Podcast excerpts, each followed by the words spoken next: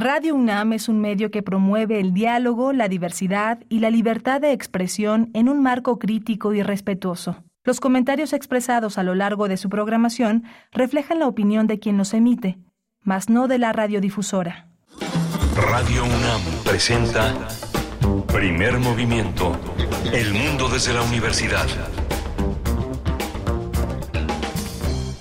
Buenos días, inicia Primer Movimiento en Radio UNAM. Bienvenidos, bienvenidas a este espacio, el espacio matutino de esta radio pública, radio universitaria, donde eh, les acompañamos de 7 a 10 de la mañana, de lunes a viernes, a través del 96.1 en la frecuencia modulada. Estamos en vivo también en el 860 de amplitud modulada y si nos escuchan desde cualquier lugar del mundo en www.radio.unam.mx en esta mañana con Rodrigo Aguilar en la producción ejecutiva. Nos acompaña hoy el señor Crescencio Suárez a cargo de la consola en los controles técnicos. Mara Quiroz con distancia les atiende en redes sociales. Así es que de una vez les invitamos a enviar sus comentarios, las coordenadas arroba P Movimiento en Twitter y Primer Movimiento UNAM en Facebook. La conducción, como cada mañana, a cargo de Miguel Ángel Quemain en los micrófonos. Buenos días, Miguel. Querida Berenice, buenos días, buenos días a todos nuestros radioescuchas. Estamos eh, con un menú muy interesante esta mañana de, esta mañana de martes. Vamos a tener eh, en salud y sociedad positivo negativo, adherencias culturales en la lucha contra el SIDA en México.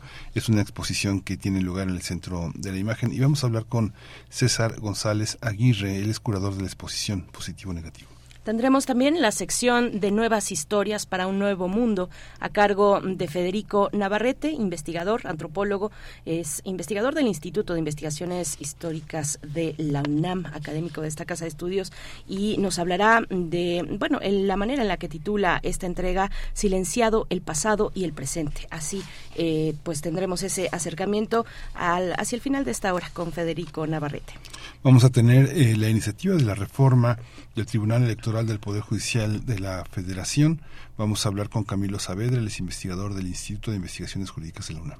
Si te drogas, te dañas es el nombre de la campaña que ha lanzado el gobierno federal en contra del consumo de las drogas, eh, eh, pues con principal atención a la cuestión del fentanilo. Vamos a conversar sobre los detalles, ya, la, ya han dado a conocer en la conferencia matutina, eh, donde se enlazaron algunos gobernadores, como el gobernador de Sonora también, donde habló de esta campaña, se habló de esta campaña. Así es que, bueno, la campaña que comprende una guía mínima, un micrositio, tiene video videos cortos, videos más, más, más largos, eh, con, con mayor detenimiento se abordan los temas. Bueno, una estrategia para el aula también donde se invita a, a, pues al profesorado y a madres y padres de familia a sumarse de manera voluntaria.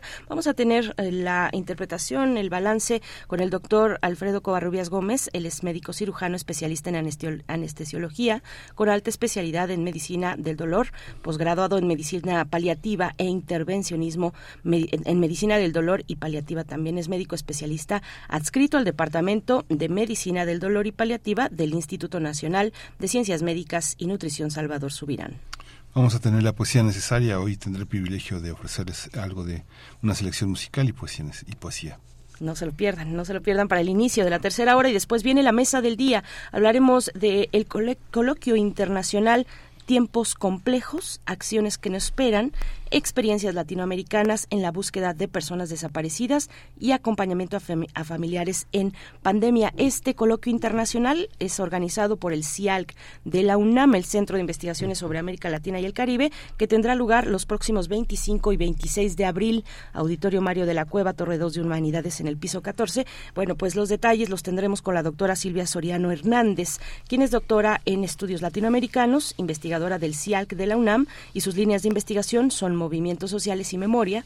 Y también nos va a acompañar la doctora Silvia Dutrenit Bielus. Ella es doctora en estudios latinoamericanos, profesora investigadora en el Instituto Mora. Así es que bueno, pues de eso va la mesa del día, eh, pues una propuesta interesante desde el CIAL, el coloquio internacional para buscar experiencias latinoamericanas en cuestión de búsqueda de personas desaparecidas, Miguel Ángel. Sí, y vamos a arrancar con música esta Ah, no, vamos a, vamos a ir a... Tenemos hoy el, ah, el reporte... No, es, nos vamos con música. Con música. Vamos a escuchar de Juan Luis Guerra, Bachata Rosa.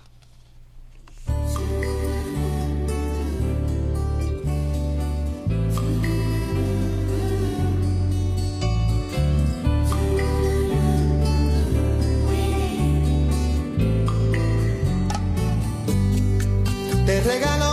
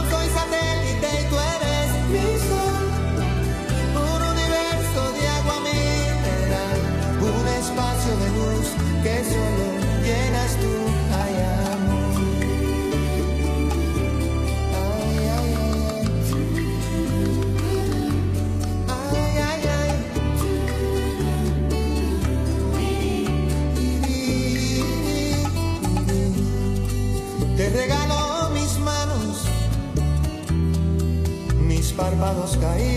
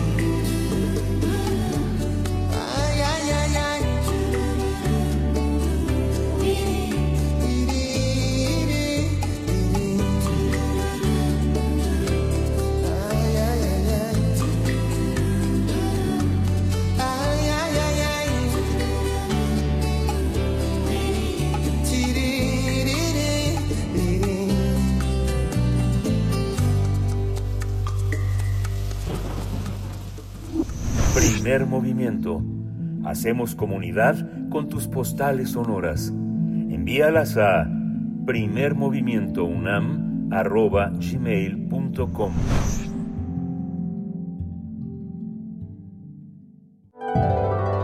Salud y sociedad. Partir del jueves 20 de abril, el Centro de la Imagen presenta la exposición Positivo-Negativo, Adherencias Culturales en la Lucha contra el SIDA en México, con la curaduría de César González Aguirre. Se trata de una muestra que ofrece un panorama social, histórico y a la vez actual en torno a la enfermedad del SIDA y su llegada a México en la década de los años 80. La exposición está provista de una memoria visual heredada por artistas que se han amparado, que se han, que han amparado al cuerpo como bastión de lucha para darle un significado social. También reflexiona en torno a la concepción del otro, la enfermedad y la muerte. Positivo negativo, adherencias culturales en la lucha contra el SIDA en México, incluye un porcentaje amplio de obras inéditas y piezas producidas en su mayoría durante la segunda mitad de los años 80 y en la década de los 90. Entre las y los artistas que participan en esta muestra están Yolanda Andrade, Maris Bustamante, Rogelio Cuellar, Paolo Gasparini, Terry Holiday, Agustín Martínez Castro, Mónica Mayer, Richard Mosca, Armando Cristeto, Adolfo Pérez Buitrón, el taller de documentación visual y David Volkanovic, entre muchos otros. Vamos a conversar esta mañana sobre eh, las cuatro exposiciones que presenta el Centro de la Imagen a partir del 20 de abril y bueno, esta, esta exposición positivo-negativo adherencias culturales en la lucha contra el SIDA en México y nos acompaña el curador de esta exposición, César González Aguirre. Te damos la bienvenida. Muy, muy buenos días. Gracias por estar esta mañanita, esta mañana muy temprano aquí con nosotros. Eh, César, bienvenido. Hola, ¿qué tal? Gracias por la invitación. Qué nombres tan activos en esa en ese final de la década, mucho miedo, mucha valentía también, mucha solidaridad. Cuéntanos cómo se ve, cómo se ve a la, a la distancia toda esta participación de artistas tan relevantes hoy. Sí, yo creo que se ve a distancia, digo, han pasado ya este algunas décadas de, de eso y se ve como un movimiento clave para entender eh, pues varios procesos sociales por los que hemos atravesado como sociedad mexicana. Eh, creo que es un momento que fue fundamental este para el cruce entre el arte y el activismo eh, en la Ciudad de México, que es donde se sitúa en particular la exposición. César, cuéntanos un poco de cómo, de, en qué consiste, en qué consiste esta exposición, cómo fue la selección también de los artistas eh, que participan en ella.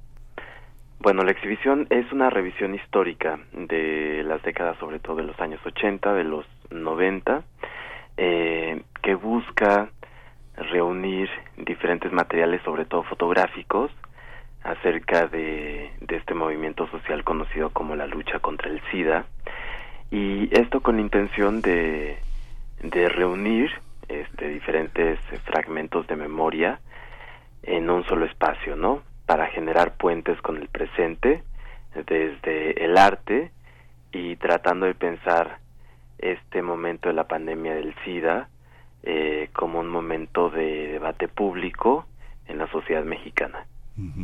Cuando hablas de puentes, César, en esta, en esta, en esta, en esta pandemia, las personas con comorbilidades, digamos con obesidad, con diabetes, con hipertensión, con males renales, no fueron culpabilizados. Se culpabilizó al sistema. En aquel momento se culpabilizó a las personas de sus prácticas, se estigmatizó a una, a una perspectiva de hábitos y de costumbres sexuales y sobre todo a quienes tenían estaban asomando y luchando por, por, por defender la diversidad sexual. ¿Cómo, cómo, cómo, ¿Cómo observas tú esos puentes? ¿Cómo se ven los artistas entonces? Sí, creo que tú lo has dicho, sobre todo el virus ha cargado con un estigma social, dado que el virus está asociado a prácticas sexuales. ¿No? Eh, eso en un inicio eh, estuvo asociado a lo que se llamaban grupos de riesgo, que después se desmitificó y se comenzó a llamar eh, prácticas de riesgo.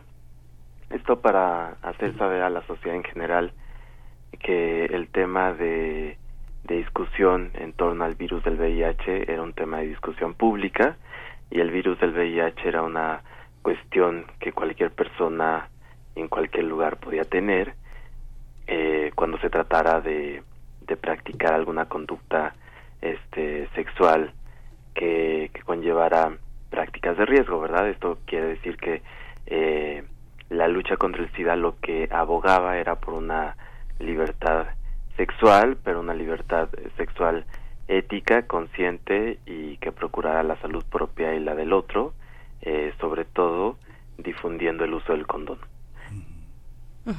Eh, César, cuéntanos un poco más de, estas obras. ¿Qué, tipo de, propuesta vamos a encontrar en ellas? Eh, ¿Qué tipo de estética? ¿Cuáles son las, las temáticas que vamos a ubicar en la obra de, de, estos, de estos artistas? Eh, cuéntanos un poquito de estos detalles. Bueno, uno de los acercamientos clave de la exhibición es que entiende que el arte está producido en un contexto social y en este sentido rompe con la idea de que el arte es una producción simbólica eh, única, excepcional, eh, alejada de, de, de, un contexto social, ¿no? Esto quiere decir que mucho de lo que ustedes verán en la exhibición es un cruce entre el arte y el activismo. Y esto porque a raíz o como consecuencia de la urgencia de los primeros casos de la pandemia del SIDA en los años 80, la sociedad civil organizada reaccionó y dentro de la sociedad civil organizada estuvo eh, estuvieron diferentes comunidades artísticas. Eh, lo que ustedes van a ver en la exhibición son sobre todo piezas fotográficas que atraviesan diferentes registros, como es el fotodocumentalismo, el fotoperiodismo, pero también otros registros de la fotografía vinculados con la cultura popular, como la fotonovela, por ejemplo, eh, como el fotocollage, eh, y otros usos de la fotografía ligados más con la esfera del arte, como la fotografía conceptual o las fotoinstalaciones. Sin embargo, también hay otras piezas dentro de la exhibición que están eh, hablando desde otras materialidades como son la pintura, la gráfica, este otro tipo de documentos de agitación y propaganda y esto busca eh, compartir con los públicos que esta lucha involucra diferentes tipos de materialidades que sobre todo buscaron estar al alcance de, de la sociedad de a pie, ¿no? Del día a día. Mucha gente, digamos, pienso de los fotógrafos que, que mencionas como Yolanda Andrade, como Rogelio Cuellar, pero también obras de pintores eh, que en aquel momento también participaron de una manera muy activa, como Maris Bustamante o Mónica Mayer, que estaban también eh, muy vinculados a formas también muy emergentes, eh, eh, muy emergentes de un, de un, de un feminismo muy vinculado también a los a los medios veníamos este de tener la revista FEM venimos de este de publicar SIDA y Sociedad en el periódico El Nacional letra S en la jornada hay una hay una parte en los medios que, que tiende a documentar cómo cómo cómo te apoyaste en esta parte ¿Qué, ¿Qué, observaste? ¿Qué antagonismos había para reconocer y para, para invisibilizar una experiencia como esta, César? Sí, totalmente. Justo eh, uno de los intereses de la exhibición es mostrar que si, si la lucha contra el SIDA pudo ser posible por grupos de vanguardia y por grupos eh, de la sociedad civil organizados fue gracias a que había básicamente dos movimientos sociales ya previamente organizados. Esto era el movimiento feminista y el movimiento de liberación homosexual y estos estaban activos en la arena pública desde el activismo y también desde el arte. O sea, justamente artistas como Maris Bustamante, como eh, Mónica Mayer, o artistas como Oscar Sánchez Gómez, como Agustín Martínez Castro, como Yolanda Andrade, venían de experiencias ya organizadas que, que cuando aparece en los primeros casos de, de VIH-Sida en nuestro país, pues afortunadamente ya había eh, cierta organización política que desde el activismo gay se llamó sexopolítica, ¿no? Esto quería decir que todo lo personal era político y, y tenía un cariz eh, pues simbólico. Eh, la exposición está apoyada sobre todo en estos primeros eh, años de lucha y está enfocada en dar cuenta de todos estos lazos eh, presentes, todos estos vínculos presentes entre artistas y activistas.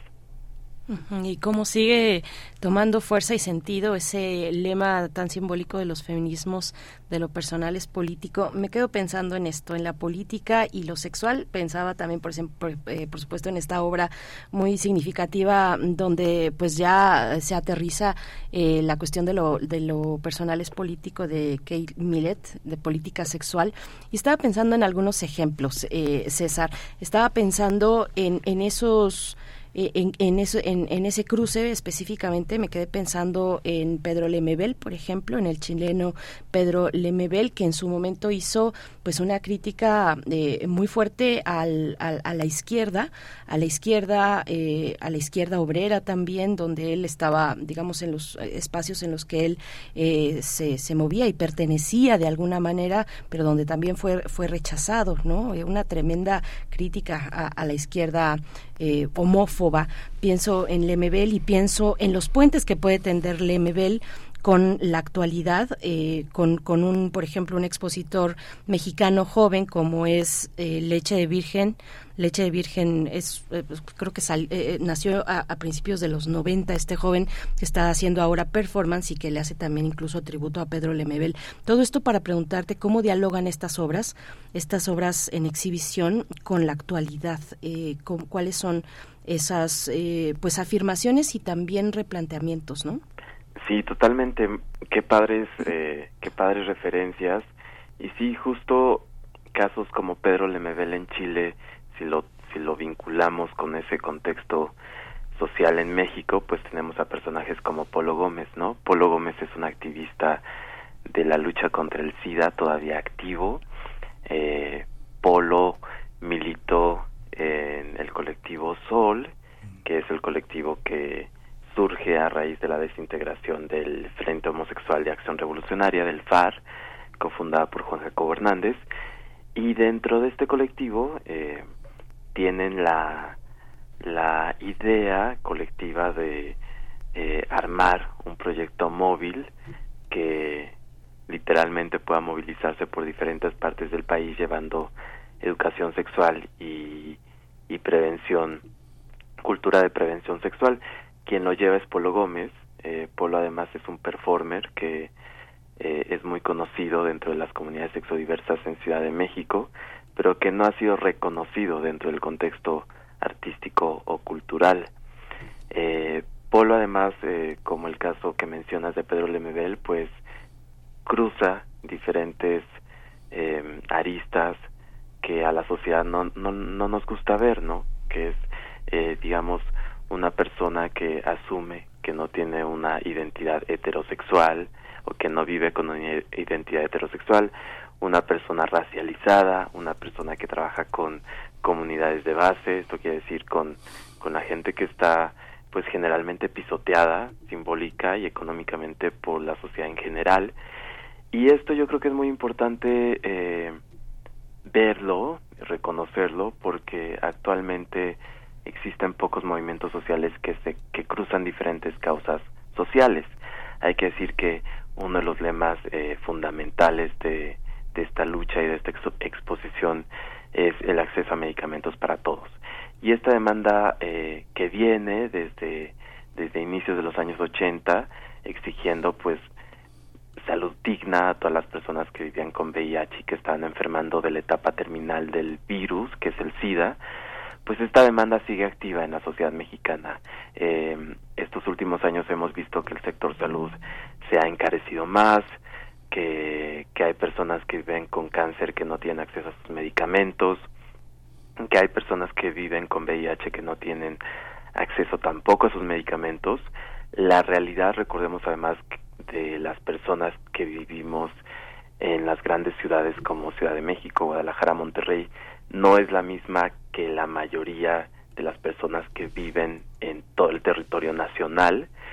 Y esta demanda por la salud es una demanda que intersecta diferentes grupos. Yo creo que también hay que recordar que eh, las luchas eh, que tienen que ver con género, ¿no? Siempre han sido las las luchas de vanguardia.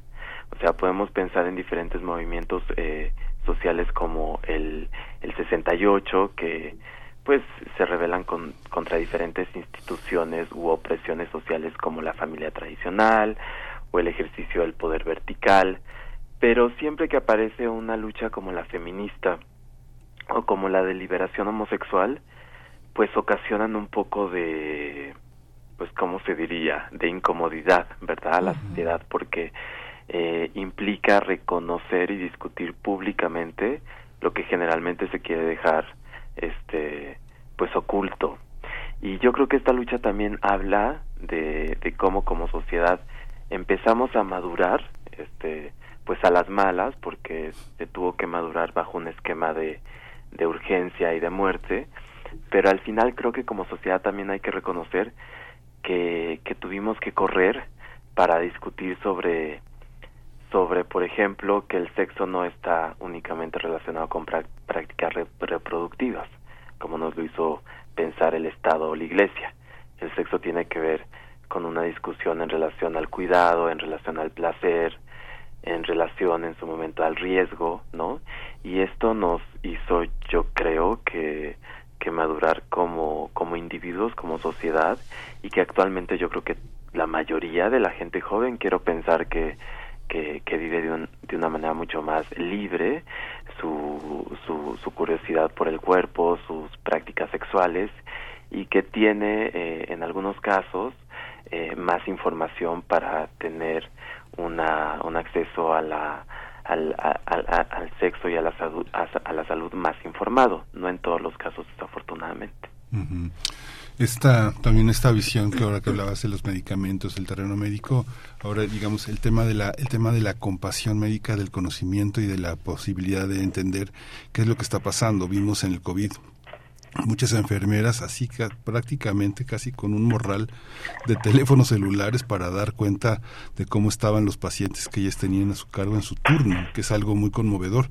Pero vimos también el otro extremo en, las, en los, a finales de los 80 y principios de los 90, cómo había un rechazo a atender, atender en, los, en, los, en la medicina pública a personas que tenían SIDA, cómo, cómo este, cómo había una demanda de incinerar esos cuerpos como un terror y como un horror también a lo que representaban simbólicamente prácticas que no tenían que ver con una sexualidad reproductiva y que ahora eran castigadas, ¿no? Pareciera como por un mandato divino.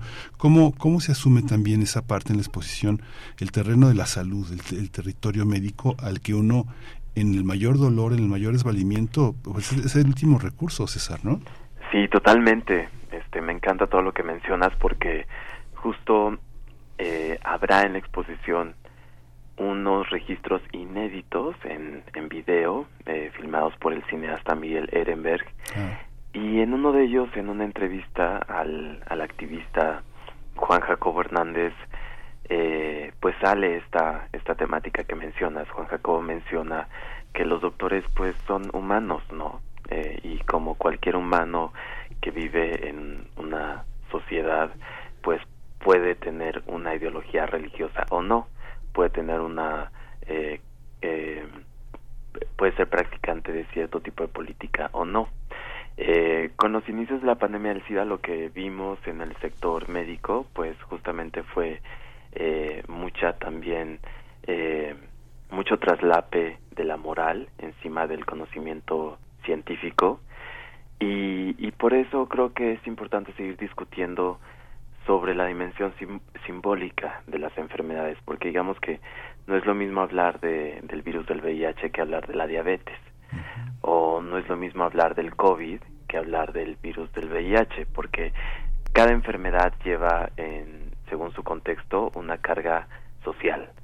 Y hay otra pieza, por ejemplo, de Saúl Villa, que es una recreación de una cama médica, que funciona como una metáfora de la precariedad del sistema de salud público. Eh, Juan Jacobo también lo mencionaba, el sector público en su momento estaba rebasado, no tenía la infraestructura suficiente para reaccionar con eh, calidad y dignidad ante los, primeros casos de, de SIDA en México y el sector privado pues era un, una realidad bastante distante para la mayoría de la sociedad mexicana, ¿no? Por la economía. Entonces, todos estos temas eh, públicos es eh, yo eh, crecí a inicios de los 90, entonces no me tocó esta primera etapa y, y, y, y, trabajar en esta revisión de materiales, pues me, por un lado, eh, eh, viene todo este reconocimiento general, generacional hacia toda esta primera época de activistas y artistas que lucharon porque gente joven naciéramos con muchos más mucho más derechos ganados en, muchos sentidos. Pero por otro lado viene este recordatorio de de no soltar no porque parece que los derechos humanos que que nos han ganado ya están solucionados tácitamente. Y trágicamente vemos que muchos eh, derechos de vinculados con la salud o derechos vinculados con cierta ciudadanía digna pues existen solamente cuando uno es clase media o se mueve en ciertos sectores con ciertos privilegios, ¿no? Eh, no es la realidad de la mayoría, eh, desafortunadamente.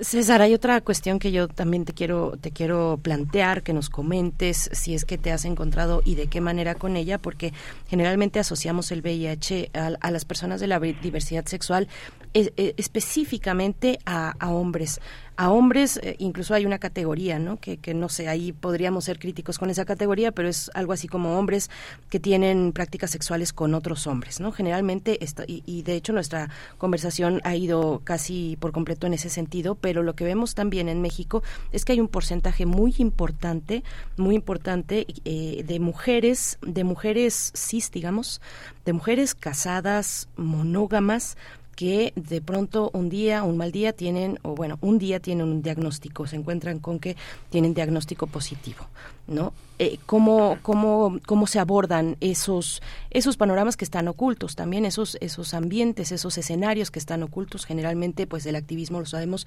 viene desde eh, la comunidad, y lo has dicho aquí, eh, de, la, de la lucha de la comunidad LGBT. ¿Qué hay con esas otras dimensiones? Sí, tienes toda la razón yo creo que hay dos eh, rasgos importantes que podemos tocar a partir de lo que mencionas y es eh, que bueno la sociedad mexicana sigue siendo marcadamente machista y, y, marcadamente católica en, en, varios de los sectores eh, presentes.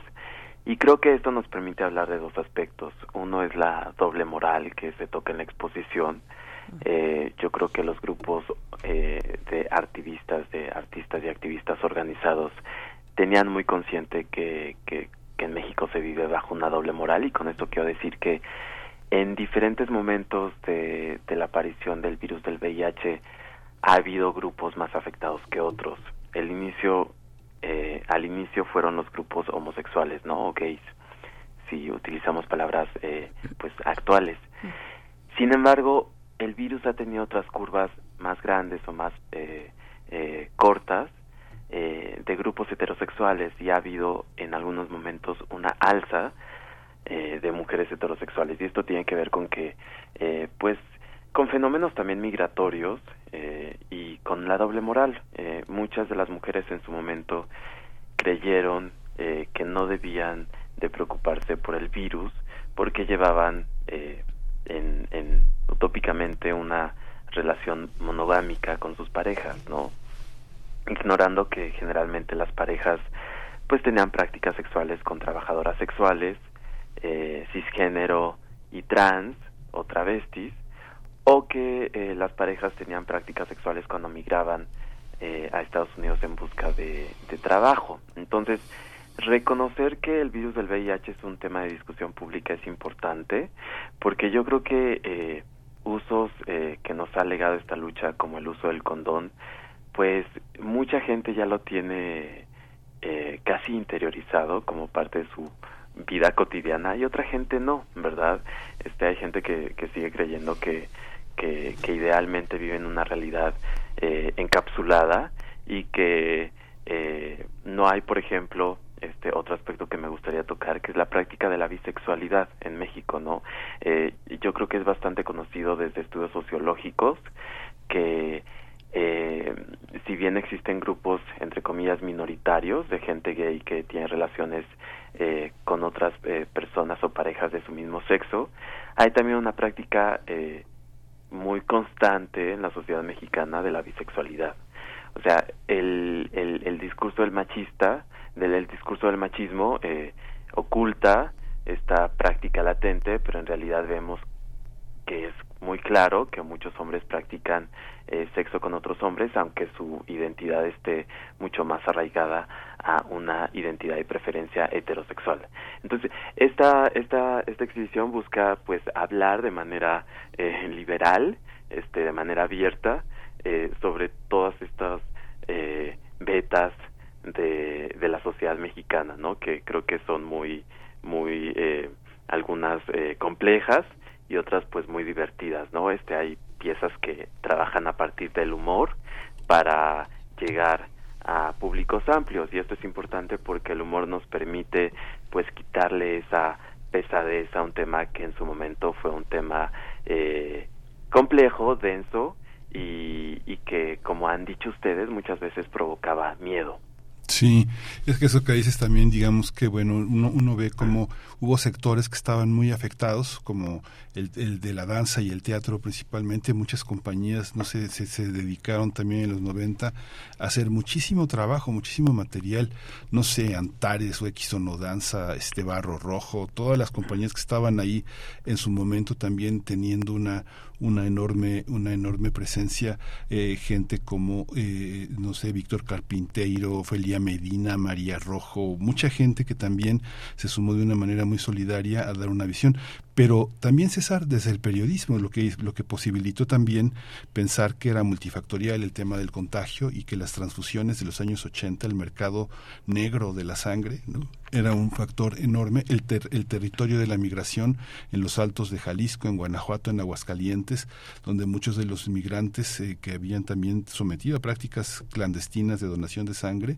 de, de, de, de venta de sangre habían llegado contaminados no era muy muy las prácticas odontológicas sin ningún cuidado. O sea, hubo mucho eh, que el periodismo hizo visible gracias a que había gente en el periodismo haciendo todo esto. Sara Lovera, Carlos Monsiváis, este, este, Marta Lamas, mucha gente que, que permitió que eso se hiciera de una manera sistemática, ¿no?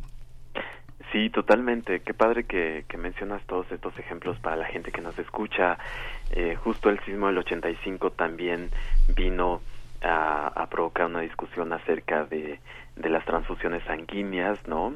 Este, de tener protocolos mucho más claros en, en, las transfusiones de sangre en México, que después pues es un sistema muy este útil y controlado. Uh -huh. eh, y por supuesto que hay muchos ejemplos eh, por mencionar esta letra S, ¿no? Está todo el activismo de, de, de las feministas Marta de la Lama y y, y también, eh, ay, se me fue el nombre de, de la otra, Marta Lamas, ¿verdad? Eh, sí. Entonces, desde nombres como, como ellas, ¿no? Que digamos tuvieron un, una movilidad que iba desde la televisión hasta la academia, pero también de otras activistas que han sido menos reconocidas, ¿no? Por ejemplo, en la exposición hay un núcleo eh, dedicado a las comunidades trans, eh, y hablan de de este eje que hemos mencionado en la conversación de la sexopolítica está eh, la presencia de Gerardo Ortega Lamema que uh -huh. fue un activista que militó en el Frente Homosexual de Acción Revolucionaria y que después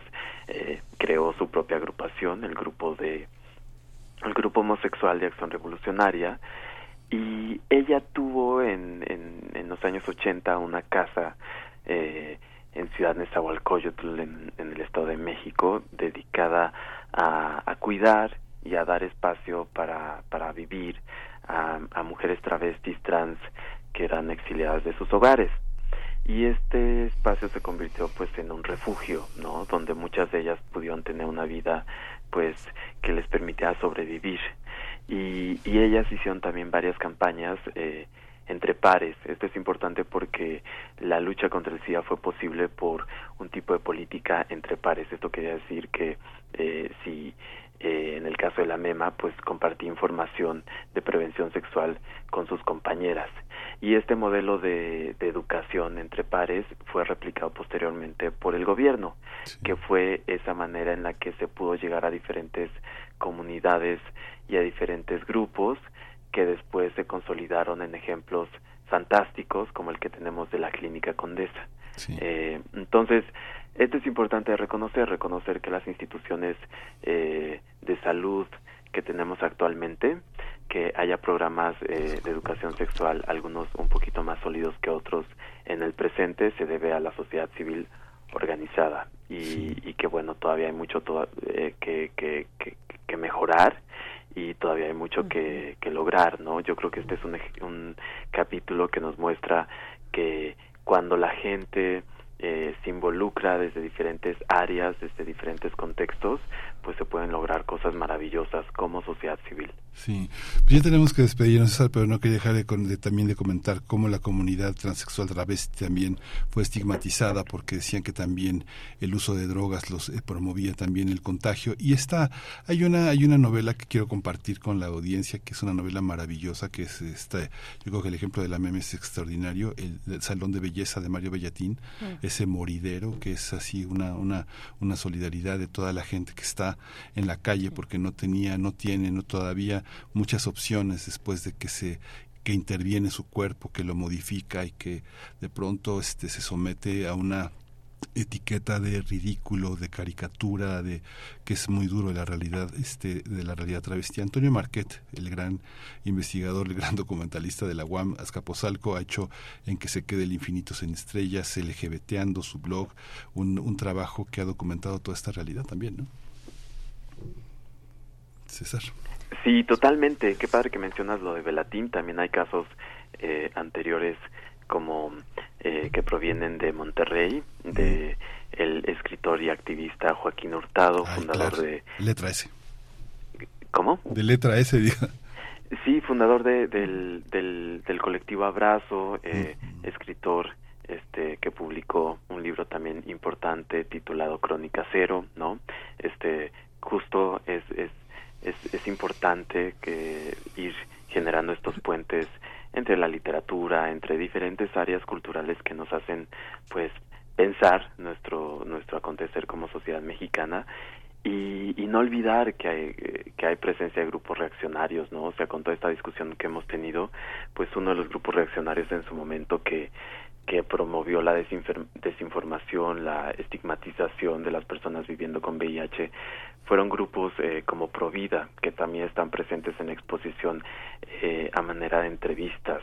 Entonces, eh, justo todo esto no hay que olvidarlo porque actualmente el discurso católico ha permeado nuevamente la, la política mexicana y, y, eso siempre conlleva pues estigmas, desinformación, eh, manipulación a los discursos sociales y creo que es bueno estar muy atentos, muy atentas a, a todo esto que acontece, a fortalecer los los contextos universitarios, los contextos de conocimiento, de divulgación, como es eh, el radio, como es el periodismo informado, porque también hay periodismo que no está informado, ¿no? Como eh, los eh, sectores amarillistas de la información y, y bueno, no dejar no quitar el dedo del renglón de que todavía nos falta mucho para tener acceso a la salud de manera digna para muchos grupos sociales. Pues César González Aguirre, curador de esta, de esta exhibición Positivo, Negativo, Adherencias Culturales en la Lucha contra el SIDA en México, que tendrá lugar a partir de este 20 de abril y hasta el 16 de julio en el Centro de la Imagen. Te agradecemos por esta charla y bueno, pues ahí estaremos visitando la exposición. Muchas gracias. Muchísimas gracias y esperamos verles ahí. Ahí vamos a ir corriendo. Muchas gracias, César. Serrano Limón, Provida. Tan corrupto el pobre hombre, ¿no? Sí, pues, pues bueno, ahí están todos estos elementos también que hay que, que hay que retratar, hay que eh, explorar. eh, Miguel Ángel, bueno, pues nosotros vamos a, vamos ya directo a platicar con Federico Navarrete, quien ya está en la línea. Primer movimiento Hacemos comunidad con tus postales sonoras. Envíalas a primermovimientounam.gmail.com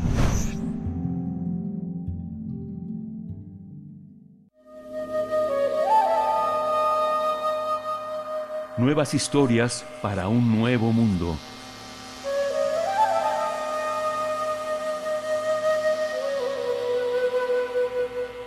Damos la bienvenida esta mañana a Federico Navarrete en esta sección para hablar, bueno, el, tema es silenciando el pasado y el presente. Eh, ustedes ya lo conocen y si no, les recuerdo, Federico Navarrete es historiador, antropólogo, investigador del Instituto de Investigaciones Históricas de la UNAM y del otro lado de un océano nos saludamos. Federico Navarrete, buenas tardes para ti, ¿cómo estás? Hola, buenas tardes, ¿me escuchan? Te escuchamos bien, ¿nos escuchas a nosotros un ah, Hola, hola, ¿cómo están? Este, ¿Cómo estás, Berenice? ¿Cómo estás, Miguel Ángel?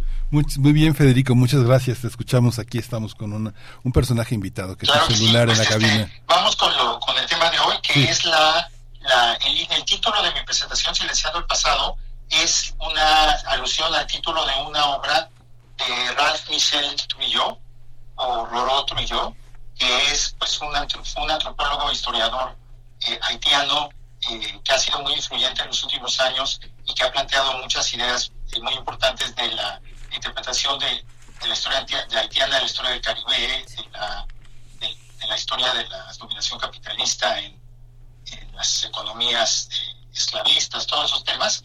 Y entonces, eh, pero sobra de silenciar el pasado en particular, es sobre la manera en que es una reflexión de historia pública más que de historia académica, sobre la manera en que las conmemoraciones, las narrativas históricas eh, celebran ciertas cosas, ignoran otras, y cómo esos actos de silenciamiento, que son parte de la manera en que se cuenta la historia de los países o de la manera en que se cuenta la historia del mundo también, siempre son repetición de actos de violencia que, en el pasado se eh, realizaron contra las personas que ahora son silenciadas, ¿no? Y él, desde luego, pues da el ejemplo de Haití, ¿no? O sea, Haití es, este, ha sido objeto de actos de agresión eh, como Estado-nación desde, este, desde desde antes de su nacimiento, cuando el territorio de Santo Domingo fue invadido por españoles, franceses, ingleses, y luego la reconquista de Napoleón, que, dio paso a la, el intento de reconquista de Napoleón, que dio paso a la guerra de independencia de Haití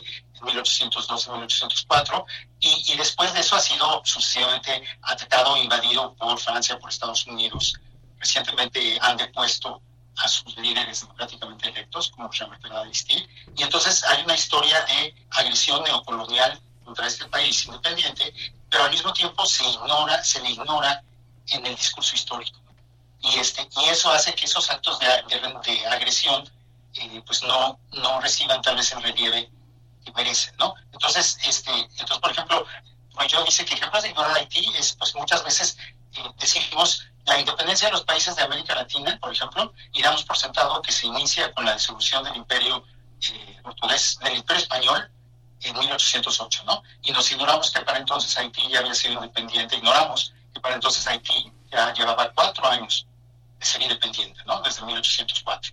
O decimos simplemente, Haití fue la primera nación independiente, pero luego no se le menciona, ¿no? Entonces, el, este, ignorar no es necesariamente no, no también ignorar puede significar no darle el relieve o la, la significación histórica a estos grupos, a estas entidades que son agredidas también, este, que, que podrían merecerse si, si, tomamos en cuenta lo que han hecho, lo que han, lo que han logrado y sus propias este, lógicas, ¿no?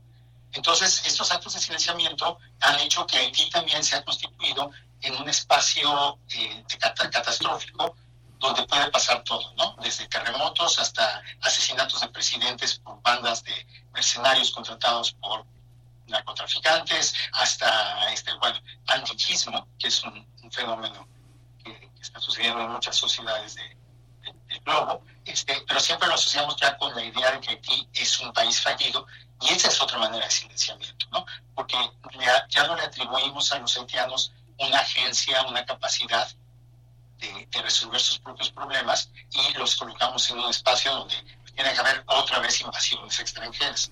Entonces, este, es muy interesante cómo el análisis de, de, de tú y yo eh, realmente permite ver la, vinculación entre ciertas prácticas históricas, la manera en que se construyen los discursos de la historia y estas relaciones de violencia, de guerra de razas, ¿no?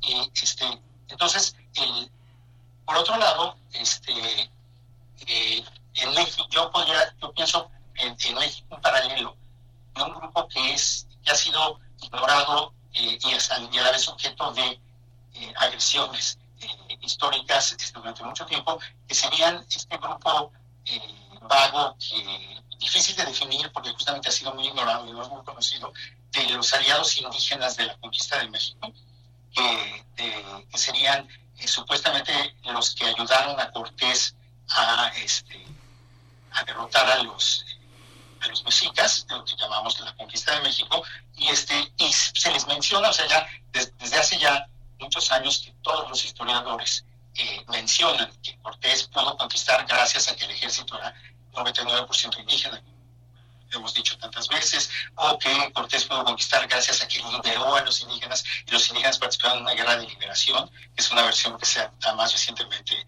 desde círculos de nacionalismo español, este, pero, y, pero nunca se le reconoce a ese grupo una, eh, a partir de ese, de ese reconocimiento de que estuvieron ahí y ayudaron, siempre se les reduce a eso precisamente, al, al ayudaron, y entonces no se les reconoce una participación más amplia en la historia. Inclusive, este, pues yo que llevo tantos años tratando de, hablando de, los aliados, de estos aliados, este, o de estos pueblos que decidieron incorporarse a la, a la guerra religiosa que trajeron los españoles a, a, estas tierras, por decirlo de una manera más exacta, este, siempre hay, inclusive, siempre se me descalifica, eh, bueno, no siempre, pero en muchos casos se me descalifica de una manera muy automática, digamos, se me descalifica, este, justamente diciendo que los aliados, pues, o fueron engañados, o fueron este, tontos, o fueron ingenuos, o, este, o no fueron tan importantes, ¿no? Que lo importante fue la tecnología de Cortés o el genio estratégico del capitán español o, lo que sea. Y entonces ese es el tipo de silenciamiento al que se refiere yo, ¿no? O sea, sí se menciona su existencia, pero se niega la relevancia de su, de su actuación histórica, digamos, ¿no? Y entonces, el, este, y por otro lado, e, esa, ese silencio, que, que finalmente es lo que está detrás de todas las estos cuentos de hadas que llamamos la conquista de México por Hernán Cortés y que se venden como pan caliente, porque pues, desde hace más o menos este, 100 años son, este, se han convertido en narrativas de supremacía blanca, entonces pues le gusta leérselo a cierto tipo de varones blancos que quieren confirmar eh, una cierta, eh, escribirlos y leerlos a, un cierto, a un demográfico particular de personas que quieren, que les gusta ver confirmada su superioridad, ¿no? Están acostumbrados que la historia se les confirme, digamos, ¿no?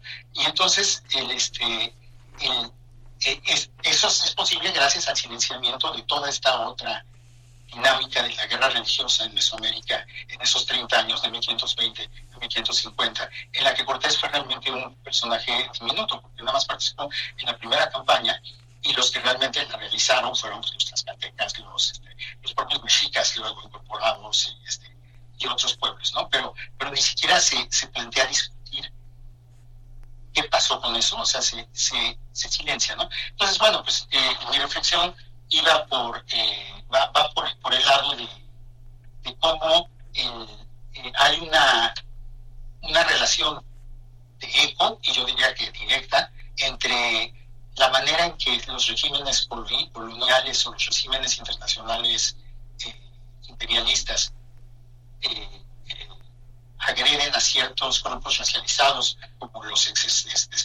las personas eh, anteriormente esclavizadas en Haití, o como los, los indígenas en, en, la Nueva España y, luego en México, este, también eso es acompañado por prácticas historia, historiográficas, por maneras de escribir la historia, por maneras de hablar del pasado, que, este, que los silencian y que los borran y que básicamente pues terminan por justificar o por facilitar esa violencia, porque, la están haciendo invisible y, no la están reconociendo y no están haciendo nada para, para cuestionarla o, detenerla. ¿no? Y, pues desde luego no sobra decir que los aliados indígenas fueron precisamente víctimas de, de, abusos por parte de sus, de sus aliados españoles desde el primer momento, desde que los encomenderos comenzaron a pedir demasiado a sus supuestamente vasallos, hasta que el gobierno colonial les impuso trabajo forzoso, hasta que les despojaron tierras, hasta que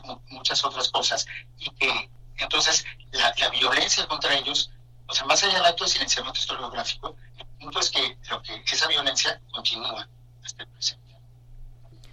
Pues Federico, pues muchísimas gracias por toda esta participación, por todo este esfuerzo que es compartido por hacer visibles estas, estas contribuciones que, que a veces pasan desapercibidas para el público en general, para el público académico no tendría que ser así, pero a veces este cuesta mucho trabajo aceptar estas nuevas visiones. Te agradecemos muchísimo que estés, que estés con nosotros y en esta compañía siempre tan lúcida de tu parte. Muchas gracias, Federico. Hasta luego, muchas gracias. Gracias a ti, Federico Navarrete. Pues sí, y hay eh, por ahí una noción interesante que es la de las injusticias eh, epistémicas, injusticias epistémicas.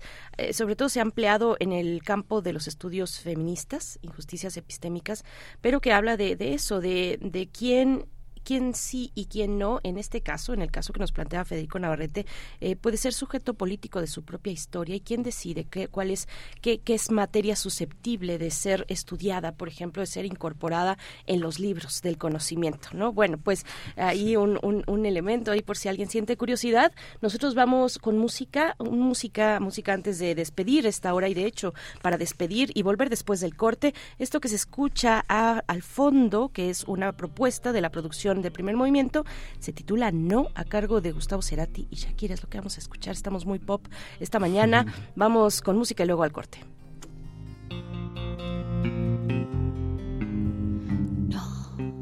No intentes disculparte, no juegues a insistir. Las excusas ya existían antes de ti. No, no me mires como antes, no hables en plural. La retórica es tu arma más letal. Voy a pedirte que no vuelvas más. Siento que me duelas todavía y que a tu edad sepas bien lo que es romperle el corazón a alguien así.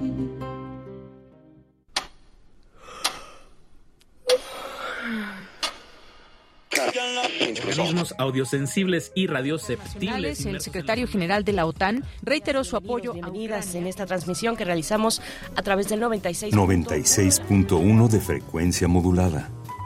860 de amplitud modulada. Es una emisión más de la Feria de los Ciencia desvelada de testimonio. Llega mañana en punto de las X E U N Radio UNAM Experiencia sonora. Un Estado debe organizar, ayudar y proveer. Cuando un Estado es fallido, lo único que queda es el control. El control a cualquier costo.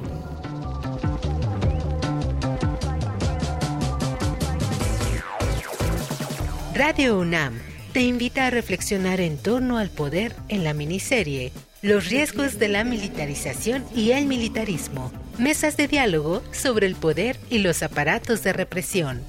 Todos los sábados de abril a las 14 horas por el 96.1 de FM y a las 11.30 horas por el 860 de AM.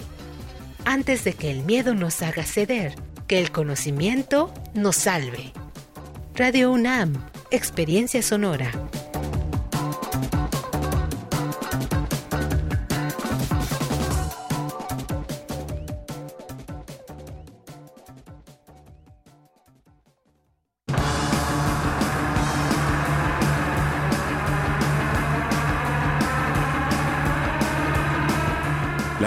Al poder cuando el rock dominaba el mundo. Todos los viernes a las 18.45 horas por esta estación, 96.1 de FM. Radio UNAM, Experiencia Sonora. Desde hace 32 años, el INE ha organizado más de 330 procesos electorales para elegir a quienes nos gobiernan. Y este ha sido el resultado después de cada elección. La paz pública. Gracias a la ciudadanía y al INE, hemos tenido elecciones libres, auténticas y pacíficas. Elecciones sin fraude porque hay reglas claras. Elecciones donde podemos elegir en libertad y sin presión. La paz hay que cuidarla. El voto libre no se toca. Mi INE es valioso porque mi INE nos une.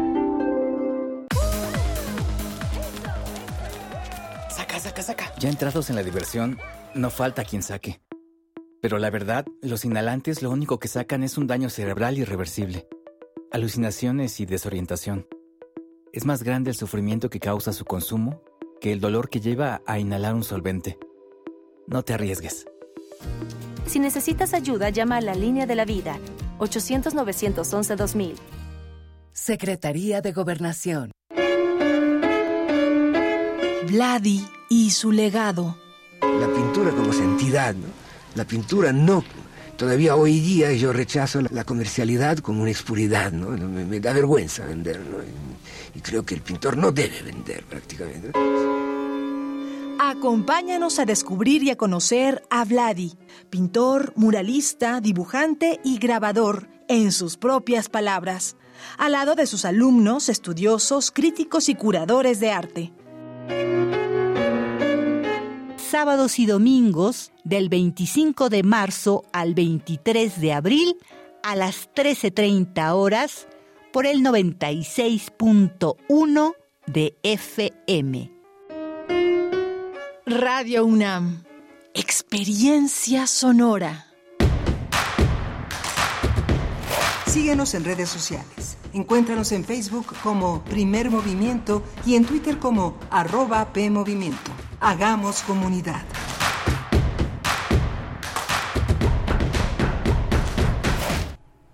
La cual, eh, buenos días, estamos aquí en Primer Movimiento, estamos aquí en Radio UNAM en Adolfo Prieto 133 en la Colonia del Valle. Son las 8 de la mañana con 4 minutos.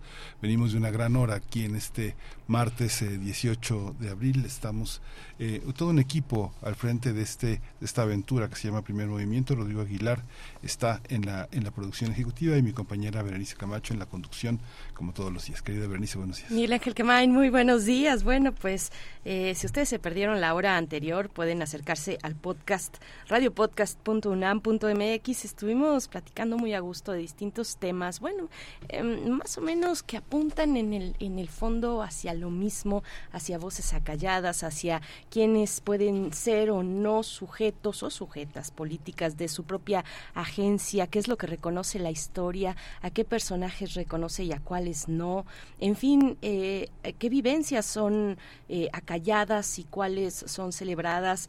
Bueno, venimos, venimos de buenas reflexiones y así les damos la bienvenida Radio Nicolaita en el 104.3 de la frecuencia modulada que nos permite llegar a Morelia cada mañana de 8 a 9. Vamos a estar con ustedes en estos momentos. Si quieren escribir por redes sociales, bienvenidos, bienvenidas. Por ahí nos contaba la semana pasada alguien que nos escucha, eh, un, un, valiente radio escucha que desde, eh, desde, era desde Guanajuato, nos estaba desde León, nos estaba escuchando. Por ahí hay alguien más en León que nos esté sintonizando. Cuéntenos, cuéntenos, o si no, desde Morelia también, donde sea, porque estamos en www.radio.unam.mx y para la Ciudad de México y la zona conurbada también en, eh, por supuesto, en la radio 860 de amplitud modulada, donde se encuentra esta mañana Socorro Montes en los controles técnicos. En la cabina de FM para el 96.1 nos acompaña Crescencio Suárez a cargo de la consola, Rodrigo Aguilar en la producción ejecutiva y, bueno, de nuevo, Tamara Quirós en redes sociales, donde estamos esperando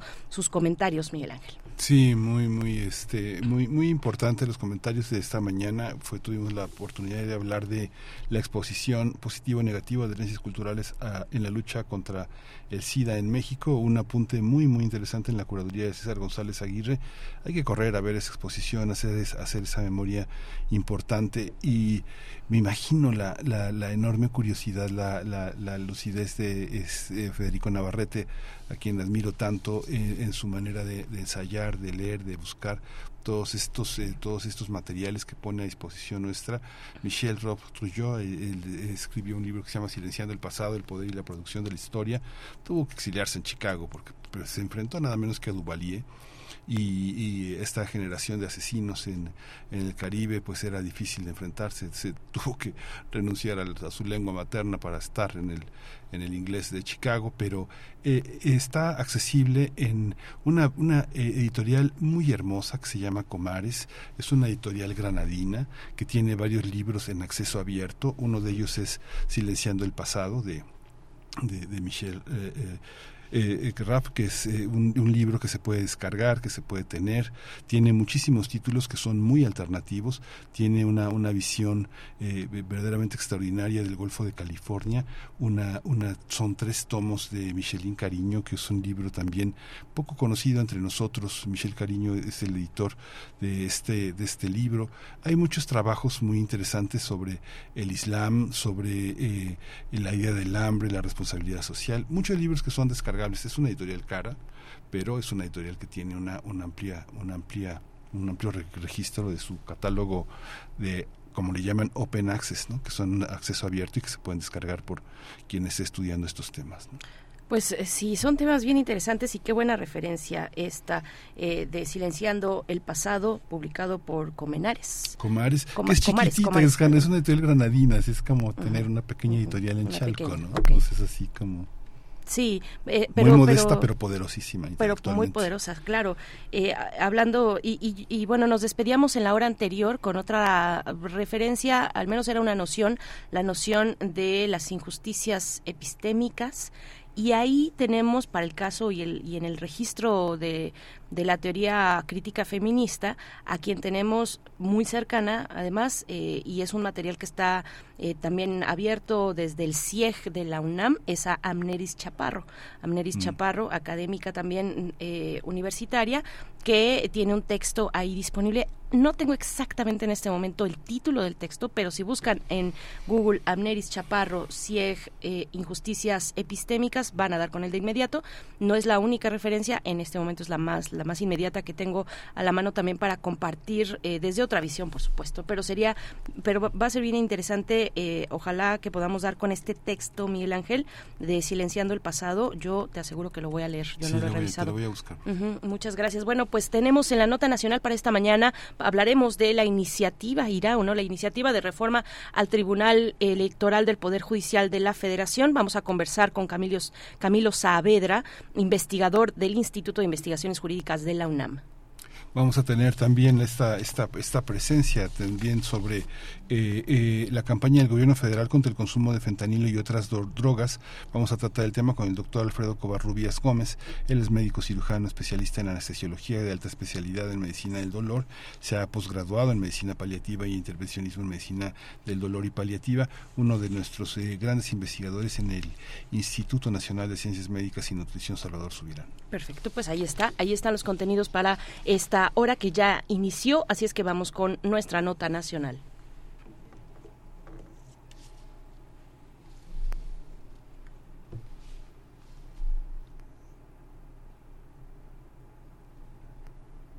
No, vamos a dar oportunidad a que la tecnología ceda para que eh, se decida a acompañarnos en esta emisión. Pero bueno, también aprovecho rapidísimo para enviar algunos saludos de quienes están ya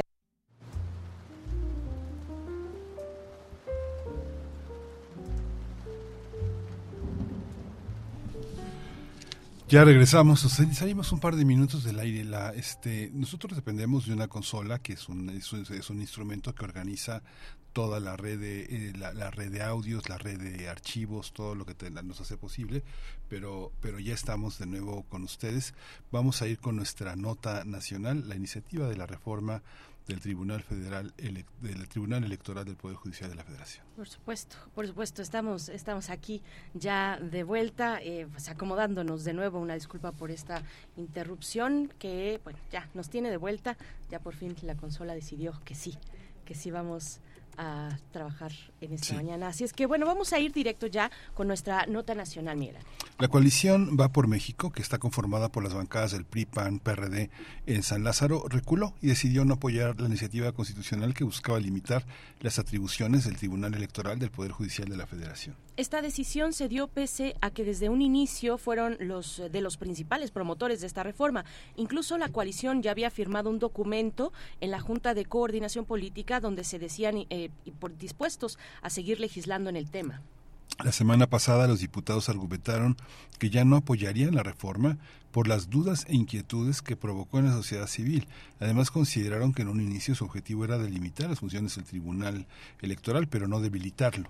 Por ello, señalaron que se pospondrá su discusión en el Parlamento abierto hasta después de la elección 2024. En tanto, Jorge Álvarez Maínez, coordinador de Movimiento Ciudadano, único partido que en, un, mm, eh, en ningún momento apoyó la iniciativa, celebró que la reforma no siga avanzando a pesar, eh, bueno, al expresar que la ciudadanía derrotó a la partidocracia, dijo.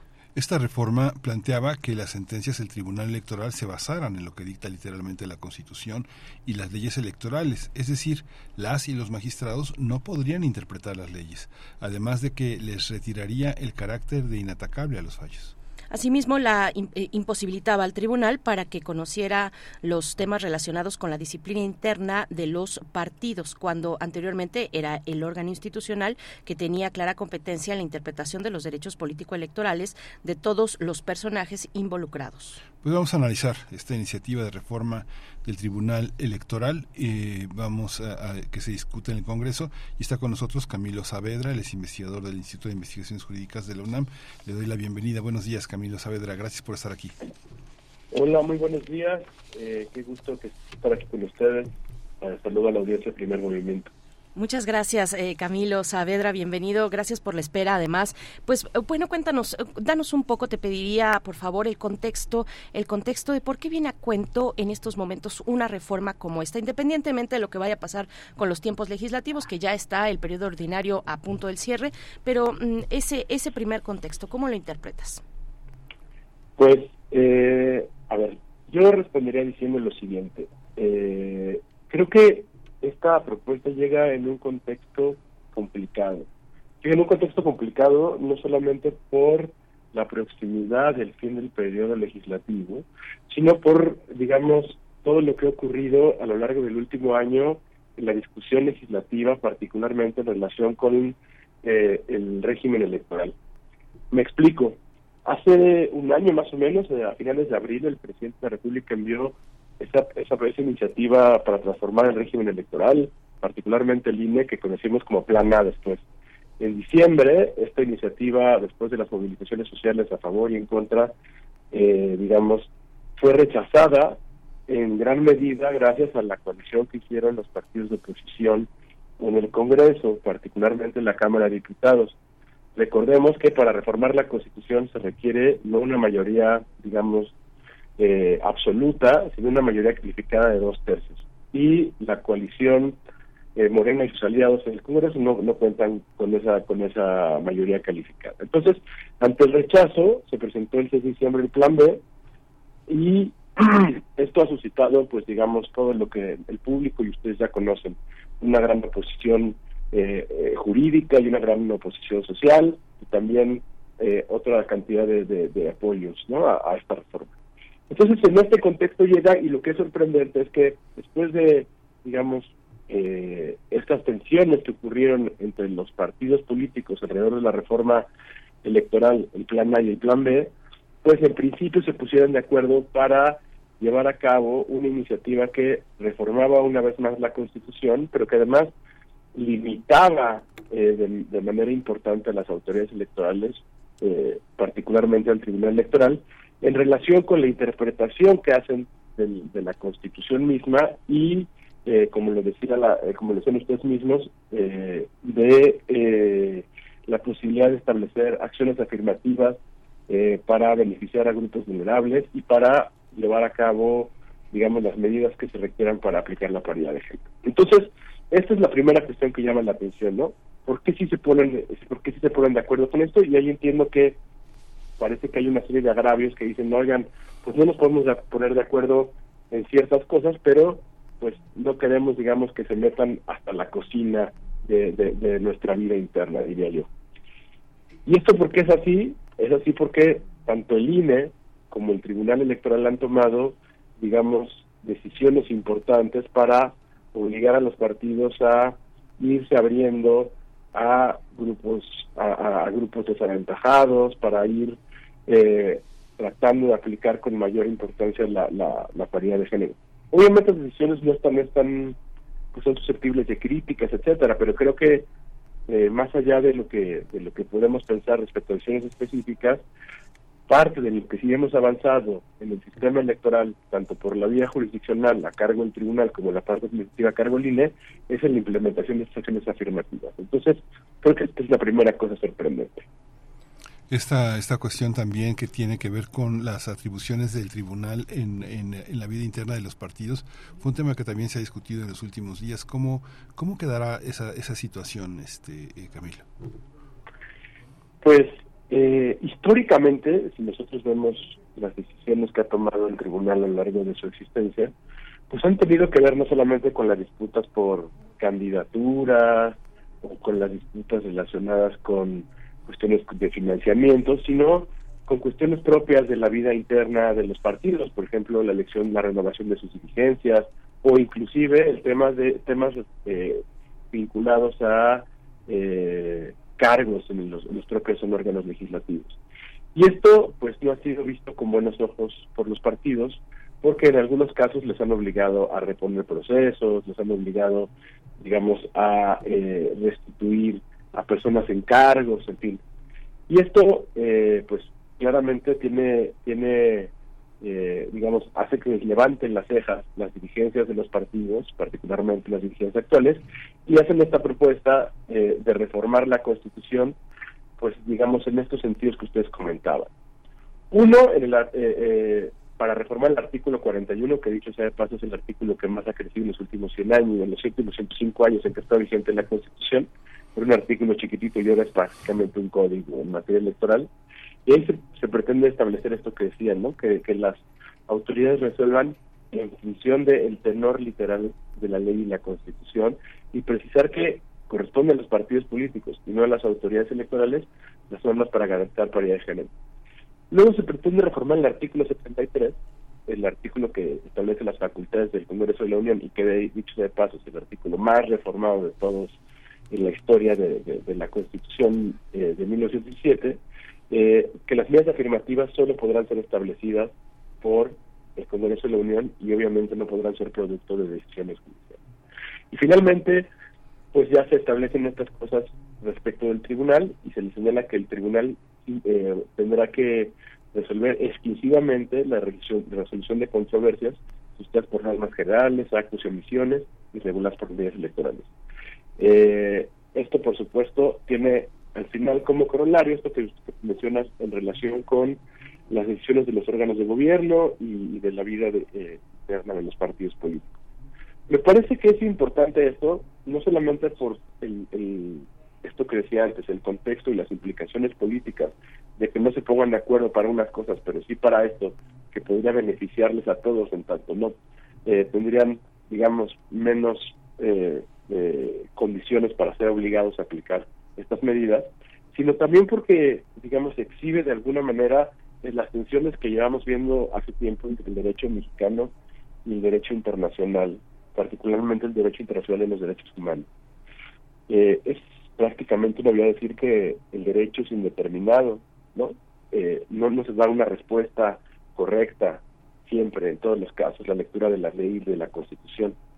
Incluso, no, incluso si pensamos en su literalidad, no podemos pensar en leer, como ya nos lo dijo la Corte Interamericana la semana pasada, en leer simplemente lo que dice la Constitución en materia de prisión preventiva oficiosa, eh, eh, sin ver o como si no existiera lo que dice el artículo primero en cuanto a la protección de derechos humanos reconocidos en tratados internacionales. Entonces, esto lo que hace de alguna manera es eh, preservar, digamos, o tratar de reforzar esta miopía de no ver los distintos componentes que están formando parte de nuestro régimen constitucional y que están en tensión. Y lo que dice, digamos, sumado a otras cuestiones eh, que hemos visto, como la propia prisión preventiva oficiosa, es tratar de limitar esta función de interpretación que hacen los órganos a jurisdiccionales a cargos de interpretación a simplemente a lo que diga el legislativo. Y esto, pues, no necesariamente es una buena noticia para la protección de derechos humanos, como he tratado de explicar. Sí, sí, Camilo, eh, hay muchos términos muy interesantes. Aquí a mí me gustaría, déjame ir a lo muy básico, a lo muy básico porque probablemente no todos eh, tenemos conocimiento de lo que es una acción afirmativa, empezando por ahí. Tal vez no conocemos el término, aunque sí conozcamos la, eh, su contenido y cómo se expresa. cuéntanos un poco, ¿qué es una acción afirmativa? ¿A razón de qué se echa a andar? ¿Es esto acaso una sesión, digamos, graciosa de la autoridad? Eh, o, es producción del, eh, o producto de las luchas sociales háblanos un poquito de, de, de, qué hay ahí en el fondo, rascarle un poquito a qué es una, una población de atención prioritaria, pues eso nos puede quedar más claro. Pero esto de las acciones afirmativas, ¿qué es, Camilo? Eh, muchísimas gracias por la pregunta, Berenice. Efectivamente, a veces uno está tan metido en esto que hace pasa por encima estos conceptos que, que posiblemente no son eh, no se explican por sí mismos. Una acción afirmativa es un conjunto de medidas que pueden ser legislativas, eh, establecidas en sede jurisdiccional o sea administrativa para atender condiciones de desventaja en las que han estado pues eh, grupos o poblaciones específicas. Pensemos, por ejemplo, en personas, eh, digamos, en condición de pobreza que no tienen acceso a la educación y que para poder acceder a la educación se pueden implementar ciertas medidas que eh, les beneficien y que por lo tanto no necesariamente que entran en sincronía, por ejemplo, con los exámenes y el mérito que regularmente pensamos que debe ser la prioridad eh, para estas cuestiones. El caso de, de, la desigualdad entre hombres y mujeres ha sido, pues quizá una de las de las áreas donde más se ha avanzado en ese sentido. Eh, por ejemplo, a través de la inclusión de eh, las cuotas de género. Las cuotas de género eh, no han sido, por supuesto, un regalo del legislativo, sino una conquista de, digamos, de siglos, de, décadas de las mujeres, en las que han exigido pues participar de manera más activa e influyente en la política y por lo tanto de tomar decisiones, de participar más fuertemente en las decisiones públicas.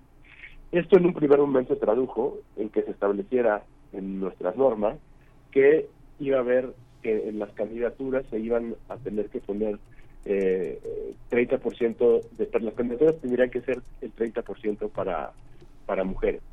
Vimos, por ejemplo, en su momento que los partidos políticos trataban de burlar eh, la aplicación de estas medidas, de esas acciones afirmativas, por ejemplo, eh, en casos como el de las Juanitas, diciendo ah, bueno, tú, eh, candidata, vas a ser la candidata y una vez que ganes tienes que renunciar para que el, el varón, que era tu suplente, sea el que efectivamente ejerce el cargo.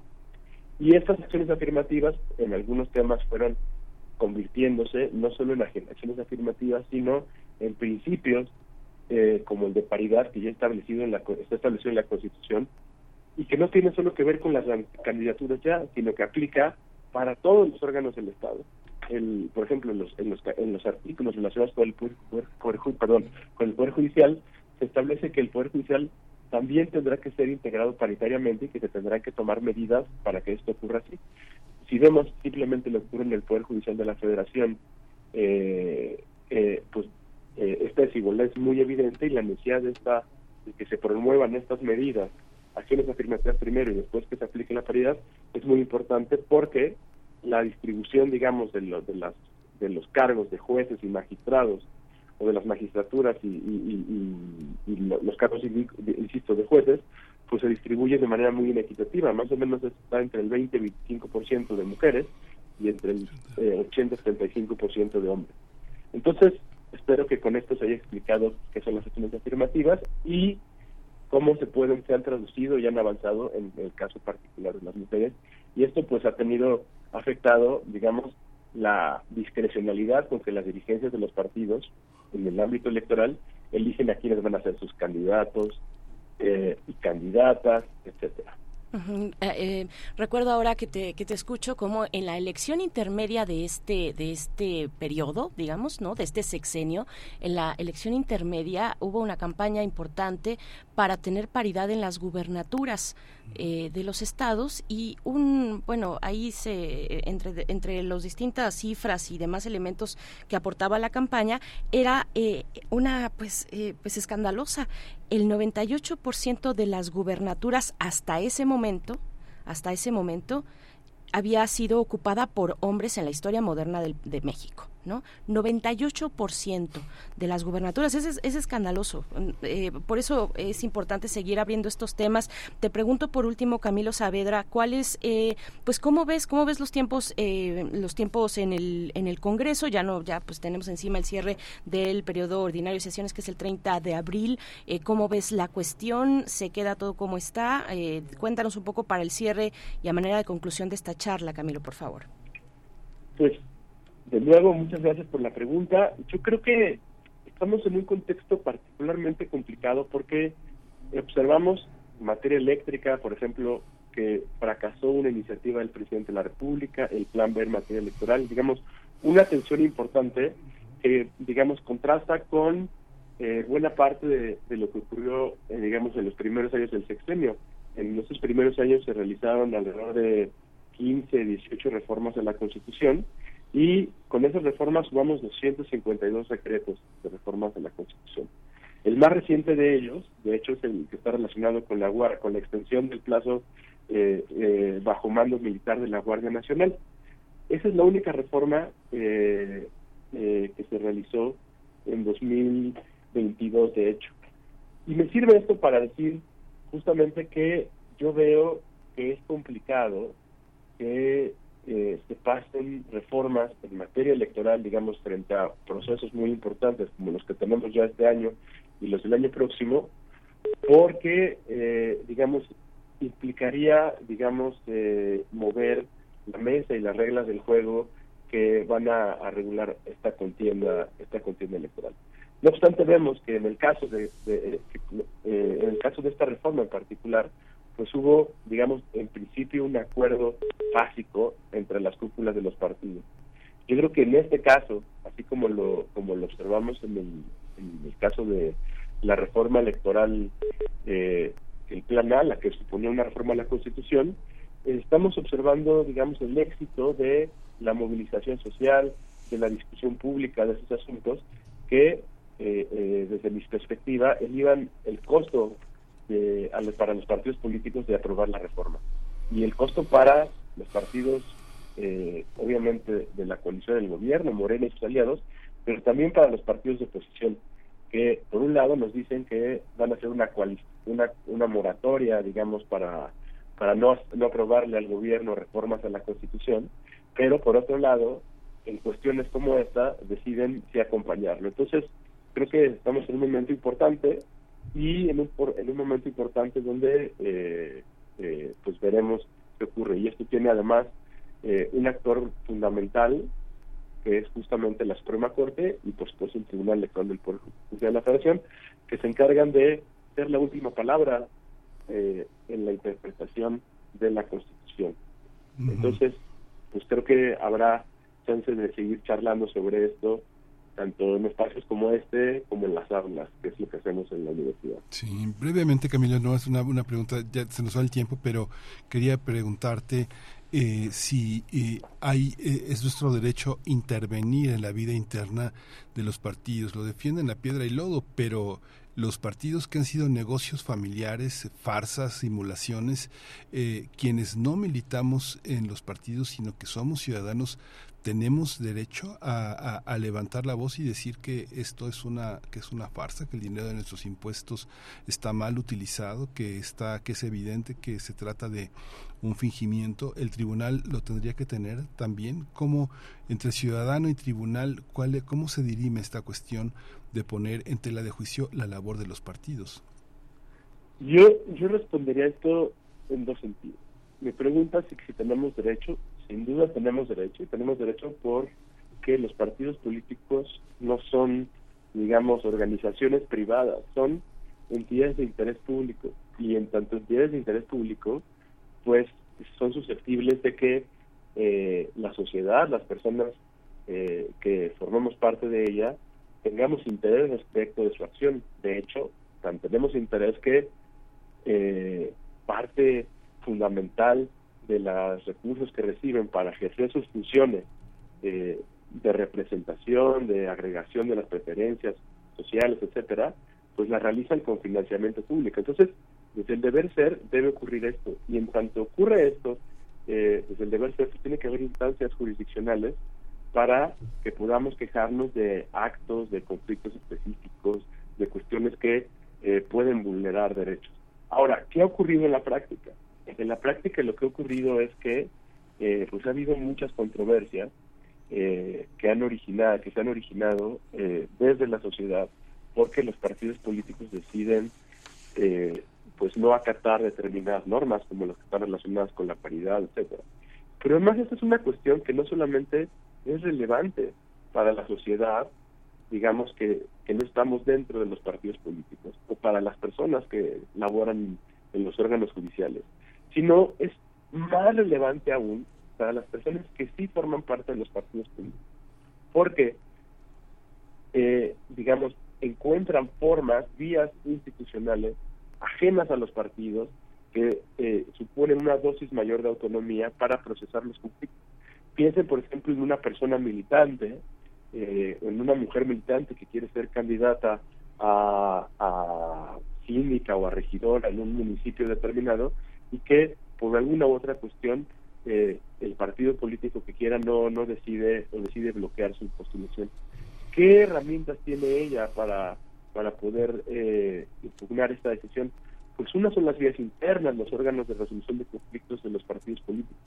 Pero si estos, digamos, operan en función de lo que les dicta la dirigencia, pues ahí acabaría, digamos, el conflicto. Por eso es importante que existan otras vías para que los propios militantes de los partidos políticos puedan resolver los conflictos. Y de hecho, si nosotros vemos, y aquí la segunda parte de la, de, la, de la respuesta, lo que ha ocurrido en la práctica, más allá del deber ser, es que muchos de los conflictos internos de los partidos políticos o que involucran la decisión de lo que podríamos llamar vida interna, pues no se originan en, ciudadanos como ustedes y como yo que no bueno no sé si ustedes pero como yo que no milito en ningún partido político eh, sino más bien en conflictos y en litigios que, eh, que, que presentan las propias personas que militan en los partidos políticos entonces es fundamental obviamente para proteger derechos de la ciudad para garantizar digamos este este interés público que subyace a la existencia de los partidos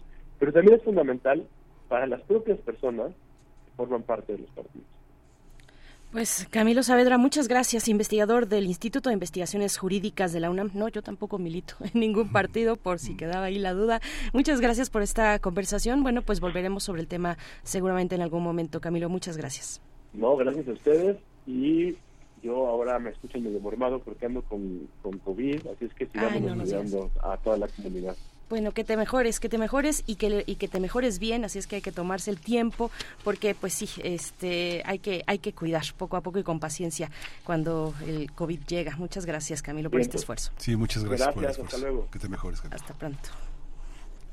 Pues vamos a ir con música. Vamos a ir con música, Miguel Ángel. ¿Qué es lo que vamos a escuchar? Vamos a escuchar de Shakira y Gustavo Cerati. ah, no, ya, ya la escuché. Sí, Panteón Rococó, nada menos que La Rubia y el Demonio. Híjole.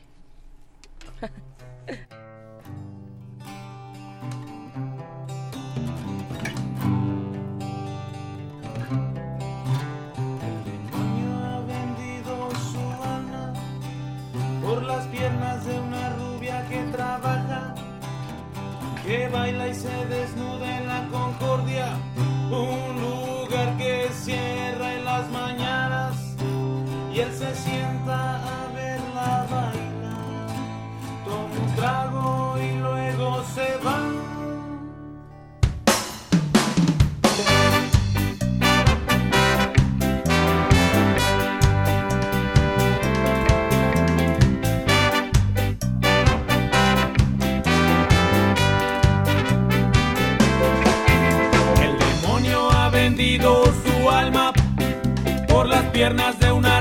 que trabaja,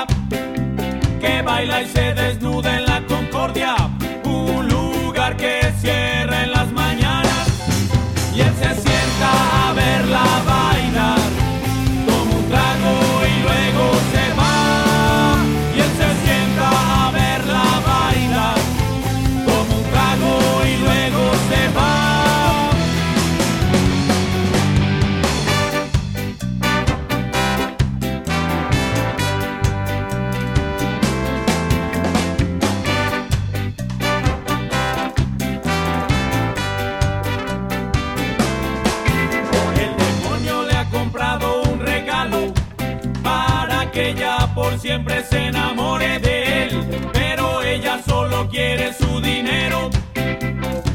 Sexo Primer movimiento. Hacemos comunidad con tus postales sonoras. Envíalas a primermovimientounam.gmail.com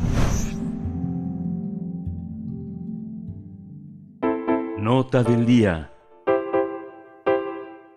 Secretaría de Educación Pública, la SEP, dio a conocer que el lanzamiento de una nueva campaña contra el fentanilo a partir de ayer lunes 7 de abril, la estrategia es para escuelas públicas y lleva por nombre Si te drogas, te dañas y está disponible ya en todos los planteles de nivel bachillerato del país. El objetivo de esta campaña que impulsa el gobierno federal es informar a las y los estudiantes sobre los riesgos acerca del consumo de drogas, centrando los esfuerzos en, el, en contra del fentanilo. Las autoridades educativas informaron que a la semana los estudiantes de secundaria y nivel básico superior van a recibir al menos tres pláticas de 15 minutos cada una, donde se hablarán sobre las amenazas que representa el consumo del fentanilo y se buscará el combate a las adicciones. La estrategia busca llegar a más de 11 millones de estudiantes a través de acciones en el aula y una campaña masiva de difusión sobre los efectos de las drogas. Por ejemplo, bajo el eslogan El fentanilo a la primera te mata, metanfetamina te engancha, serán dos de los temas que se incluirán en la campaña y ya están incluidos en la campaña contra las adicciones. Cada intervención se hará durante la impartición de asignaturas como formación cívica, ética, biología, vida saludable y ciencias.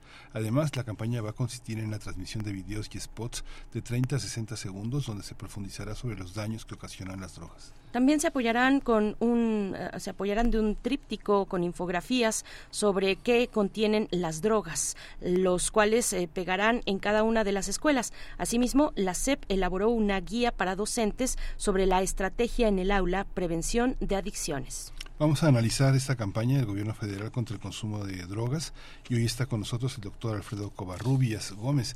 Él es médico cirujano, especialista en anestesiología con alta especialidad en medicina del dolor y posgraduado en medicina paliativa e intervencionismo en medicina de dolor y paliativa. Doctor Alfredo Covarrubias, bienvenido, buenas, buenos días, gracias por estar aquí. Hola, ¿qué tal? Muy, muy buen día. Este, qué gusto escucharles nuevamente y un saludo muy cálido a todo tu auditorio. Gracias, doctor. Bienvenido. Muchas gracias, doctor Alfredo Covarrubias. Bueno, pues, ¿qué, te pareció, doctor, la campaña? Eh, ¿Qué pertinencia le encuentras? Mira, yo creo que algo que es muy importante es educar. Educar a la población sobre el uso de sustancias recreativas finalmente va a representar que pues las personas estén informadas acerca de los riesgos que tienen al consumir ese tipo de sustancias. Eh, no solo fentanilo, no solo metanfetaminas, sino también otro tipo de, drogas, como este anestésicos locales, como la cocaína, por ejemplo. Eh, en fin, eh, yo creo que es muy pertinente que se generen esas campañas educativas. Y algo que me gustaría tocar es que el fentanilo de uso recreativo es completamente diferente al fentanilo de uso médico. ¿Cuál es la diferencia, eh, Mira, el fentanilo de uso médico finalmente lo produce un laboratorio y ese laboratorio eh, tuvo que pasar por múltiples procesos ante la COFEPRIS para poder elaborar y vender el medicamento. Eh, los laboratorios farmacéuticos, la gran mayoría de ellos, tienen eh, buenas eh, prácticas industriales y tienen estándares de calidad certificados por diversas agencias. El fentanilo de uso recreativo se hace en un laboratorio clandestino con sustancias que no están controladas con sustancias que pueden tener muchísimas imperfecciones y el fentanilo de uso recreativo y lo están empezando a mezclar con otro tipo de sustancias como ketamina, como heroína, en fin, no que como cocaína, en fin, ¿no? Eh, es muy importante entender que eh, una cosa es lo que se hace correctamente y con las indicaciones correctas en la práctica médica y otro es el consumo ilícito de sustancias que son diseñadas en laboratorios clandestinos. Doctor, eh, bueno, sobre eso último que, mencionas, ¿cómo afectará o si ya está afectando la distribución para el servicio médico, para el uso médico del fentanilo en el contexto de estos acuerdos que ha hecho México con Estados Unidos, no? Esta reunión que eh, de la semana pasada trilateral, trilateral en Estados Unidos de América eh, una reunión de América del Norte para eh, reunir esfuerzos en contra de pues de, esta epidemia de salud no de salud pública eh, respecto al uso recreativo del fentanilo cómo afecta cómo qué, podemos esperar o qué se está empezando a ver ya en el ámbito médico público de nuestro país o privado. Pues mira, la, la crisis de opioides que se vive en los países por arriba del Río Bravo, en Canadá y Estados Unidos, es una crisis por abuso. La crisis que vivimos en México es una crisis por desabasto. Ahorita yo te puedo decir que los pacientes con cáncer, los pacientes que se encuentran en sus últimos días de vida, no tienen un manejo adecuado del dolor, no porque los médicos sean malvados, sino porque no tenemos opioides como morfina, este, como oxicodona, como metadona, no hay fármacos. Ahorita, después de todo lo que se ha venido diciendo en los medios de comunicación, en los hospitales está empezando a escasear el fentanilo. Estamos enfrentándonos entonces, o estamos en el umbral de un México que va a tener que regresar a las sustancias menos seguras para la práctica de la anestesia.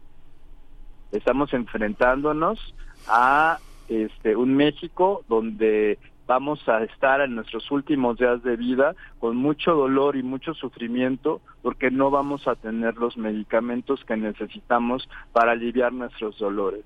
Eso lo estamos viviendo ahorita. Es la verdad muy triste ver cómo los pacientes están desesperados pidiendo este el alivio de sus dolores y es muy frustrante como especialista en medicina del dolor no tener las herramientas disponibles para poder ayudar a los pacientes. Herramientas que se encuentran contenidas en todas las guías de manejo internacionales, como la guía para el manejo del dolor por cáncer de la Organización Mundial de la Salud, como la guía para el manejo de los cuidados paliativos de la propia Organización Mundial de la Salud. No contamos ahorita con los medicamentos esenciales para el alivio del dolor propuestos por la Organización Mundial de la Salud. Por eso, asociaciones como la Asociación Mexicana para el Estudio del Dolor, como la Federación Mexicana de Sociología, la Asociación de Colegios Médicos de México y el Centro Algia para Educación en Salud, entre otros, hemos eh, publicado diversas notas y lanzado diversos comunicados precisamente exponiéndole el problema a la población. Yo sé que, este, pues si no te pasa, no lo vives, ¿no? Pero qué triste es para todas las familias mexicanas que tienen un enfermo con dolor por cáncer o al final de la vida, estar viviendo ahorita y viendo el dolor de su familiar. ¿Por qué no hay medicamentos, Alfredo? Pues mira, la verdad no sé. no es algo que no sabemos, es algo que hemos estado diciendo, hemos estado exponiendo, hemos mandado mensajes a la OMS, hemos mandado mensajes a la Secretaría y lo que nos dicen los laboratorios es que los medicamentos no pasan de aduana porque México no produce opioide como tal de uso médico. Se tiene que importar la materia prima para que se pueda producir aquí en México los fármacos que requieren los pacientes. ¿Le ha dicho el secretario de Salud al presidente? O, sea, ¿hay alguien que sepa de la situación? Se han mandado cartas por parte de las asociaciones, pero tú sabes muchas veces que este, a menos que sea una, un grupo muy fuerte o que venga del, de los movimientos civiles, eh, hace, se pone atención.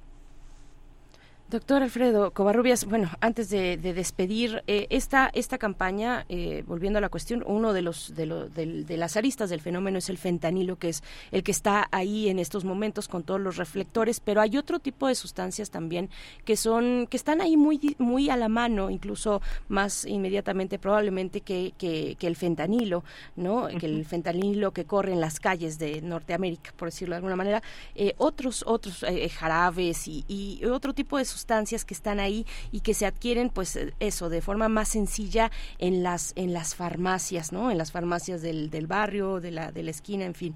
Cómo cómo está esa situación qué es lo que hay que atender ahí cómo cómo eh, digamos podría ser más efectiva viendo el contexto en el que esas sustancias eh, llegan a los más jóvenes y generan un, un, un abuso que pueda ser problemático Hace muchos años, se prohibió un jarabe para la tos porque la base de ese jarabe servía para la fabricación de metanfetamina. Eh, Un hecho es de que, eh, de acuerdo a las encuestas nacionales contra las adicciones, existe un porcentaje considerable de la población que en algún momento de su vida ha consumido alguna sustancia ilícita. No nos vayamos muy lejos, el alcohol, ¿no? el tabaco, ¿no? que condicionan adicciones importantes, nada que son socialmente aceptados. Yo creo que esta campaña que está eh, generando el gobierno federal acerca de concientizar a los jóvenes, a los adolescentes con respecto a las adicciones es muy positiva. Se tiene que educar. El principal, la, la principal forma de erradicar un problema es mediante la educación. Pero además, eh, no satanizar, diría mi abuelita, ¿no? Ni tanto que queme al santo, ni tanto que no lo alumbre, ¿no? O sea, sí hay que poner controles, eh, eh, Cofepris los tiene, eh, Cofepris sabe qué cargamentos llegaron a México, Cofepris sabe este, qué laboratorio lo está produciendo, qué lotes este, se están vendiendo, a qué farmacia llevan. Cofepris tiene un mecanismo muy claro acerca de lo que necesitan tener las farmacias que van a vender opioides, no se venden en cualquier farmacia, se requiere cumplir con todo un protocolo ya hecho por Cofepris. Los médicos que prescribimos los opioides tenemos un recetario especial para fracción 1 con un código QR donde se registra además en un sistema este, de base de datos quién lo quién está recibiendo ese fármaco para qué enfermedad y cuánto está recibiendo ese medicamento. El problema es el descontrol de los medicamentos que se producen en, en laboratorios ilícitos y por eso educar es bueno para que la gente sepa que pues pueden consumir sustancias este eh, recreativas que vienen alteradas hasta con solventes o con amoníaco o con otro tipo de productos que pueden poner potencialmente en riesgo sus vidas. Pues muchísimas gracias, Alfredo Correa. Siempre es un, siempre es un gusto este, consultar con, con, contigo. Muchas gracias. Ojalá y esta participación eh, sea, sea, sea, continuada. Gracias por darnos la oportunidad de conversar eh, en este en este nivel con pues con un especialista como tú al servicio pues al servicio de la sociedad mexicana. Muchas gracias, este, estimado Alfredo Covarrubias Gómez. No, hombre, al contrario, amigos, yo les agradezco mucho el espacio y yo creo que lo que están haciendo de difundir eh, esta información a través del espacio eh, en radio es muy importante. Un abrazo siempre y un abrazo a todos tus oyentes. Gracias. Gracias, hasta pronto, doctor Alfredo Covarrubias. Bueno, pues hay que difundirlo, claro, por estos medios, pero también por los medios en los que están los más jóvenes, las y los más jóvenes a los que esta campaña quiere llegar, que son finalmente, bueno, lo sabemos, sabemos dónde están, están en TikTok, ¿no? Y están en Instagram algunos, pero sobre todo en TikTok, donde, hemos visto estas campañas, eh, estos desafíos, ¿no? Desafíos de eh, ingerir eh, cierta cantidad de pastillas y Esto de el último que se duerma gana, eh, este tipo de, cuestiones, eh, pues que sí, que sí son muy peligrosas, pero informar, saber, saber cuál es la composición de las sustancias que te están ofreciendo, eh, porque no todo te va a llevar a un buen viaje, eso sí lo tienes que saber, no todo va a ser un placentero o puede incluso haber algunas repercusiones importantes a futuro. Bueno, pues acercarnos a los más jóvenes, qué complicado es a veces, pero hay que saber dónde están, dónde están y pues también están en las aulas. Así es que bueno, pues esta campaña seguiremos dándole revisión, eh, Miguel Ángel, a los materiales. Hay materiales, esta fue un primer, digamos, un primer saque, ¿no? Pero hay materiales interesantes en el sitio electrónico, en el sitio de la CEP. En un momento más eh, les compartimos es estrategia en el aula. Ahí van a encontrar múltiples materiales, guías desde las más sucintas hasta las más extensas eh, y materiales audiovisuales también para que si quieren darse eh, pues un poquito de información en esta mañana puedan puedan allegarse, puedan hacerlo a través de esa de ese sitio electrónico dispuesto por el gobierno Miguel Ángel. Sí, pues vamos al corte. Gracias a la radio Nicolaita por acompañarnos en esta hora eh, compleja, pero ya este a salvo en, en esta en estas aguas procelosas de la la tecnología. Muchas gracias. Volvemos en unos minutos. Encuentra la música de primer movimiento día a día en el Spotify de Radio UNAM y agréganos a tus favoritos.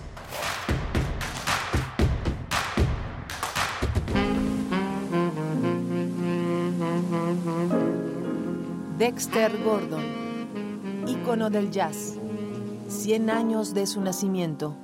La figura de Dexter Gordon se creció, digamos, en el desarrollo musical. Sin duda, se ha convertido en una referencia del siglo XX, pero también de la historia cultural de la negritud en Estados Unidos. No hubo en Dexter Gordon una propuesta, digamos, directa, eh, convencional acerca de esa lucha, pero vaya que, vaya que lo hizo a través de su creatividad, de las grabaciones, de su estancia en Estados Unidos, de su estancia en Europa, en donde creía, además de Dexter Gordon, que el racismo era menor, que se podía respirar mejor, digamos, por eso estuvo 14 años allá. Víctor Manuel Torres, periodista y editor. Dexter Gordon. 96.1 FM. Radio UNAM. Experiencia sonora. Entre el bolero y la ciencia ficción, atestiguas el fin del mundo en cámara lenta. No haces nada porque no te queda de otra. Eliges la falsa noción del espacio para hacer como que no te das cuenta de que estás en una jaula. Por razones que inventó alguien más, haces efectivo el cheque de tu existencia. Un vale para una vida de idas a la escuela, al trabajo, a la tumba. Tantos años de resistencia para llegar a ninguna parte. A la misma estación, a la misma cabina. Resistiendo todavía. Sálvense ustedes con Raquel Miserachi. Todos los martes de 10 a 11 pm por resistencia modulada. Radio UNAM. Experiencia sonora. Habla Alejandro Moreno, presidente nacional del PRI. México y su gente somos un gran país. Millones de ciudadanos han demostrado estar listos para defender la democracia y sus instituciones. En el PRI reconocemos la lucha de los miles de mexicanas y mexicanos que con valor han alzado su voz y han salido a tomar las calles y las plazas públicas para defender, para salvar a la democracia de nuestro país de las garras del autoritarismo. PRI. Las modas vienen y se van. Y hoy, el cristal o metanfetamina está de moda. Pero lo que viene y no se va son sus efectos dañinos. El cristal quita el hambre y el sueño, provocando alucinaciones y psicosis. Es muy agresivo para el cuerpo y la mente. Ahora el narco le añade fentanilo para engancharte desde la primera vez.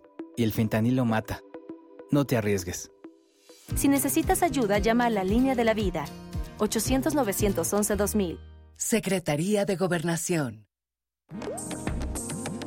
Las historias concluyen, las palabras vuelan, los escritos se malinterpretan y los sonidos permanecen. Hacia el tema de la escucha en general de documental sonoro. Todo va en el mismo sentido y en ese sentido es que pues hay más producciones sonoras, más historias para escuchar, más gente que quiera hacer eso. La UNESCO señaló que tienen valor patrimonial las producciones radiofónicas. Tenemos una identidad en común, tenemos sonidos que nos hermanan y queremos contarnos desde nuestra especificidad, además comparte una lengua. Radio UNAM te invita a escuchar la serie que conjuga el arte y el periodismo en un mismo género.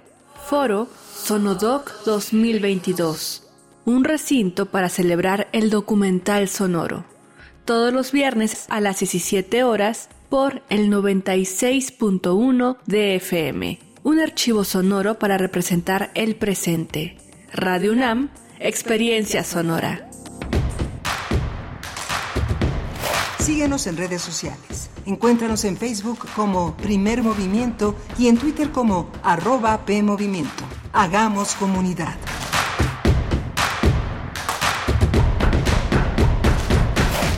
Estamos de vuelta, muy buenos días, ya son las nueve con cuatro minutos, nueve con cuatro hora del centro del país y estamos después del corte eh, de regreso aquí en primer movimiento. Les damos la bienvenida a esta tercera hora de transmisión. Viene la poesía necesaria y la mesa del día. Eh, pues y venimos también de un debate que no sé ustedes, pero nosotros fuera del aire también nos quedamos conversando sobre la cuestión de las del consumo, de los distintos consumos de sustancias, de sustancias ilícitas, de, de drogas, de de, de la de, las libertades, de la cuestión de los efectos de una persecución originada en Estados Unidos hace, hace 50 años, la guerra contra las drogas, los efectos eh, muy violentos que ha tenido en países como el nuestro, pero también la necesidad de acompañar a las y los jóvenes, pues que tienen, la verdad es que ahí están, ahí están estas, estas sustancias y hay poco acompañamiento.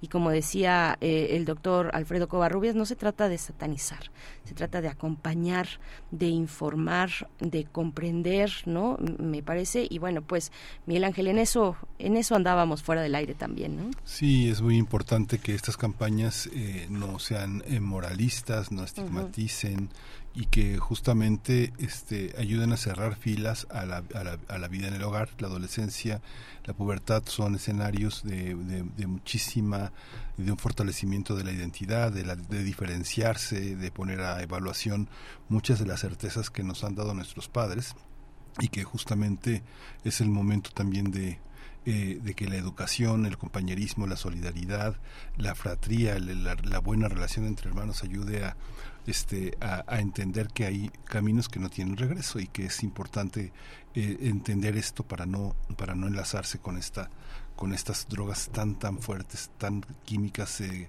tan tan irreversibles ¿no? Así es, bueno, sí, qué complicado, ¿no? Porque es un, un, eh, un digamos, un fenómeno de muchísimas aristas, de eh, distintos eh, elementos que se entrelazan. Una cosa es la el combate, digamos, al tráfico ilegal de, de, muchos de muchos elementos, no solamente de las drogas, sino de, de, de, personas, por ejemplo, todo lo que está ocurriendo en nuestro país. Esa es una parte, ¿no? Una parte la que tiene que ver también con la relación con los Estados Unidos y otra es la muy cercana que tenemos en las escuelas, que tenemos en casa con las y los jóvenes, eh, que tenemos también como posibilidad de un uso recreativo eh, eh, en favor de, una, de una decisión personal, adulta también, pero bueno, los jóvenes también están ahí, por supuesto, que están ahí y con mucha curiosidad, cómo les acompañamos eh, a veces, qué, complicado, ¿no? Porque a veces una, una negativa, un regaño, una, un, un, cierre de puertas también puede significar que los jóvenes pues busquen otros espacios donde no hay una cercanía de un adulto responsable, ¿no? Por ejemplo. Eh, en fin, o sea, qué complicado tener un punto medio, un punto eh, pues donde hay que ceder un poco, pero también hay que, hay que ceder un poco en pos de estar cercanos y hasta qué punto, ¿no? Bueno, también son consideraciones muy personales, pero sí que es complicado, ¿no? Para tutores, para mamás, para papás, para maestros y maestras, eh, y, y, vaya que lo sabemos nosotros también en, una, en un espacio como este, en un espacio universitario, ¿no? Sí.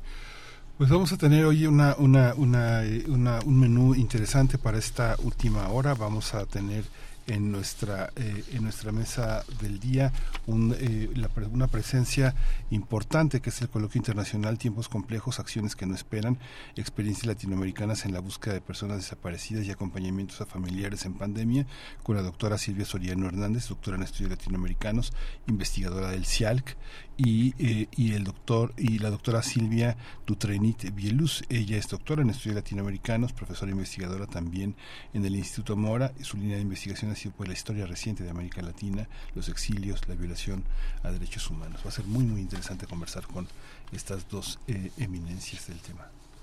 Antes de todo ello viene la poesía necesaria, vamos con ello. Es hora de poesía necesaria.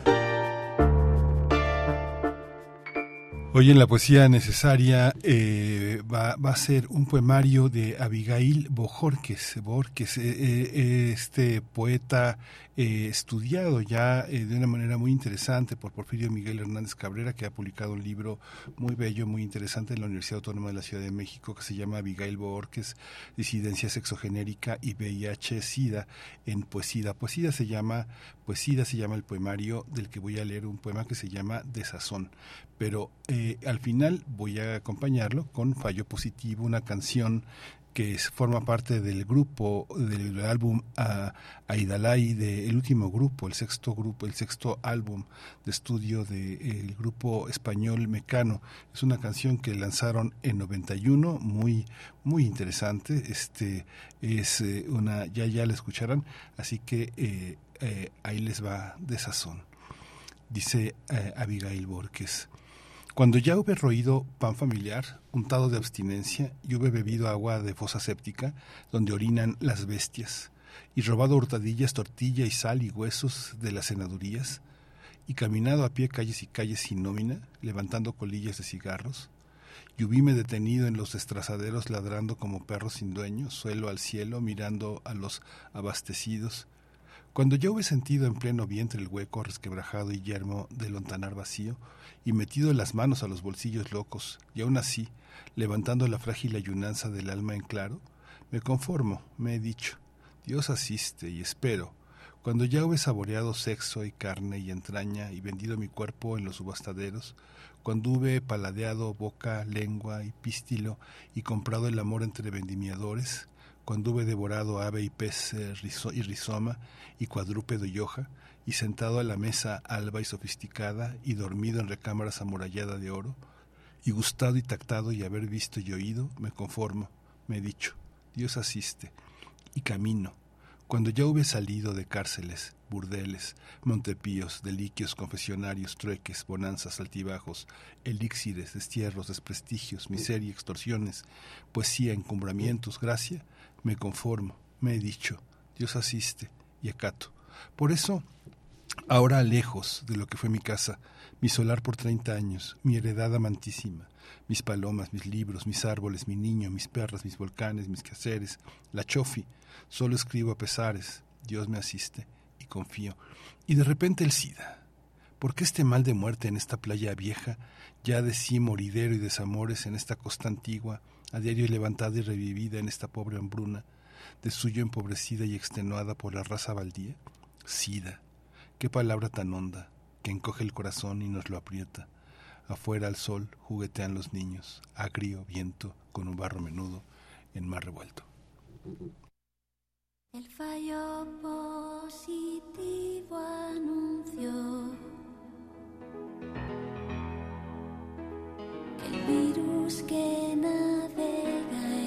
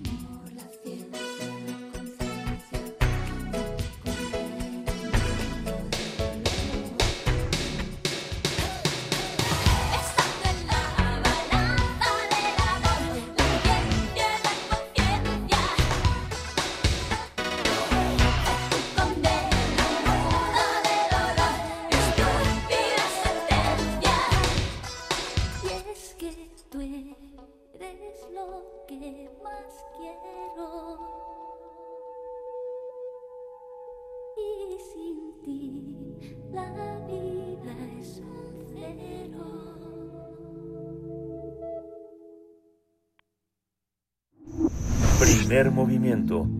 Hacemos comunidad con tus postales sonoras. Envíalas a primermovimientounam.gmail.com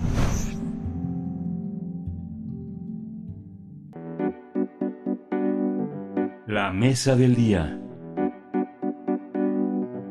La UNAM, a través del Centro de Investigaciones sobre América Latina y el Caribe, el CIALC, invita al coloquio internacional Tiempos complejos, acciones que no esperan, experiencias latinoamericanas en la búsqueda de personas desaparecidas y acompañamiento a familiares en pandemia. Se trata de una convocatoria para dialogar desde distintas experiencias, desde lo familiar a lo profesional, teniendo en consideración lo realizado por las asociaciones de la sociedad civil, la academia, las instancias oficiales y los organismos internacionales. Otro de los objetivos eh, del encuentro es la definición de elecciones de elecciones hacia el de elecciones hacia el presente y el futuro. Cabe señalar que la llegada de la pandemia impuso condiciones adversas, lo sabemos, para la búsqueda de personas desaparecidas y el acompañamiento a familiares, así como la obligación del Estado para no abandonar el conjunto de el, cumplimiento, pues, eh, de un derecho en la búsqueda de los desaparecidos, la verdad de sus circunstancias y la no revictimización de los familiares. Este coloquio se va a realizar los días 25 y 26 de abril en el Auditorio Mario de la Cueva, en la Torre 2 de Humanidades, en el piso 14, allá en Ciudad Universitaria, y las actividades van a ser transmitidas en vivo a través de la página de Facebook y de la cuenta de YouTube del Centro de Investigaciones sobre América Latina y el Caribe. Pues vamos a conversar en la mesa del día de esta mañana sobre este coloquio internacional, tiempos complejos, acciones que no esperan, experiencias latinoamericanas en la búsqueda de personas desaparecidas y acompañamiento a familiares en la pandemia. Nos acompañan dos, eh, dos invitadas. Por mi parte presento a la doctora Silvia Soriano Hernández, quien es doctora en estudios latinoamericanos, investigadora del CIALC de la UNAM y sus líneas de investigación son movimientos sociales y memoria.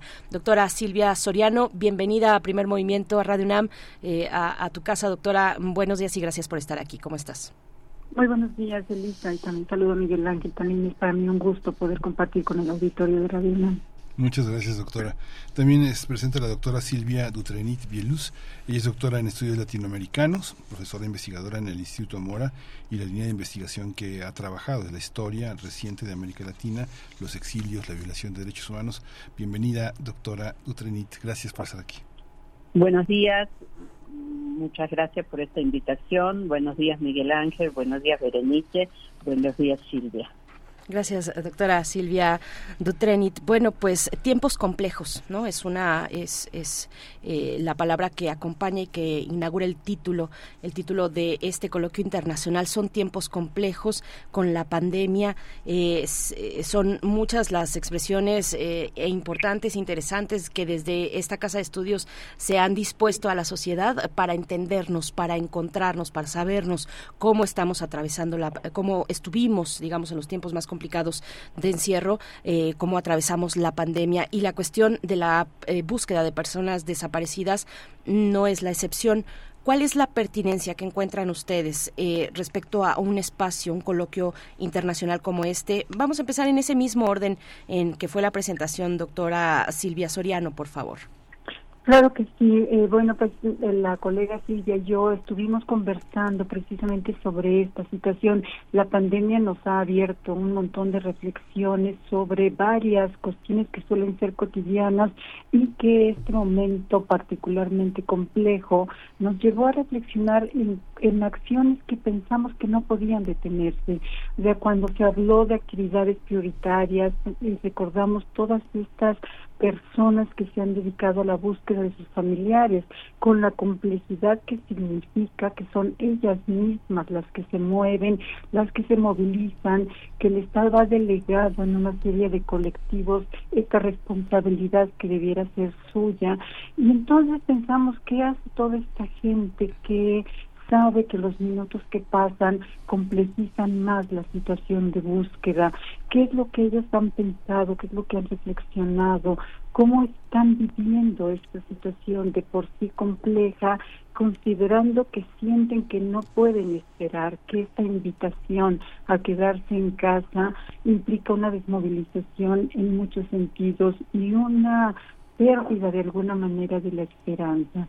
Entonces, por eso es que pensamos en la importancia que tenía reflexionar un tema que tiene múltiples aristas, ya que hablar de la desaparición forzada se puede ver también desde muchas disciplinas, pero quisimos enfocarlo precisamente en esta coyuntura particular que tiene que ver con la pandemia. Y es por ello que pensamos que voces múltiples nos pueden presentar un escenario del que esperamos se pueda aprender también mucho desde la academia, desde los colectivos, desde diferentes especialistas.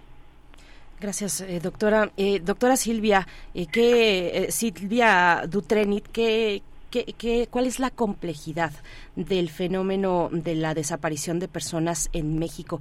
¿Ha llegado a, digamos, al, al nivel, eh, digamos, porque mediáticamente es relevante mencionarlo, pero en este año eh, la revista Time colocó a una mujer mexicana buscadora como una de las 100 personas más influyentes en el año 2023, doña Mari, eh, que es fundadora de, organizaciones para, la búsqueda de personas eh, desaparecidas. Ese es, eh, digamos, es una, un pequeño punto que tampoco, digamos, que muestra lo mediático de este asunto, que este asunto puede ser, pero hay muchas aristas dentro y una gran complejidad. ¿Cuál es, doctora?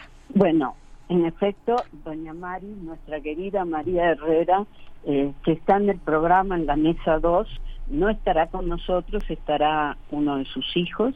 Eh, es una mujer emblemática, una mujer digna, magnífica, que después de la desaparición de cuatro hijos en dos momentos distintos, eh, se puso a, a, buscarlos ellos, porque como tú decías, no hay un apoyo permanente o efectivo de instituciones oficiales, sin duda se han ido creando algunos organismos, pero eh, son los familiares, son los familiares los que están a la cabeza, no todos, hay colectivos que sí, y colectivos, y yo quiero poner eh, de punto sobre la I, no todos los colectivos pudieron eh, buscar en, en la etapa, en el contexto de pandemia, solo algunos, pero estuvieron ahí buscando porque la búsqueda de la verdad, encontrarlos, como ellos y ellas dicen, es un clamor y una necesidad día con día.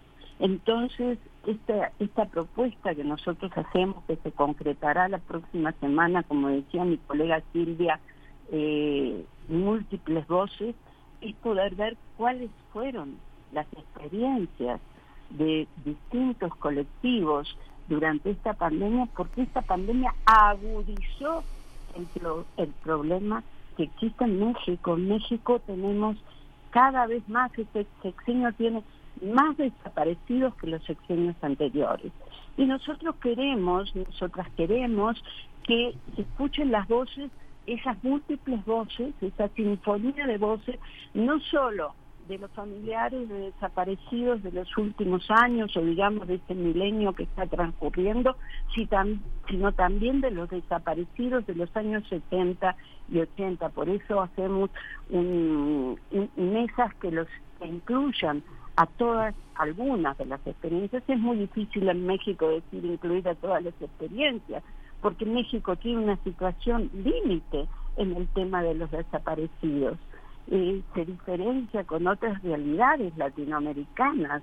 Eh, México mantiene el tema de la desaparición en el día a día. Yo siempre digo en el aula que mientras hablamos hay un desaparecido más.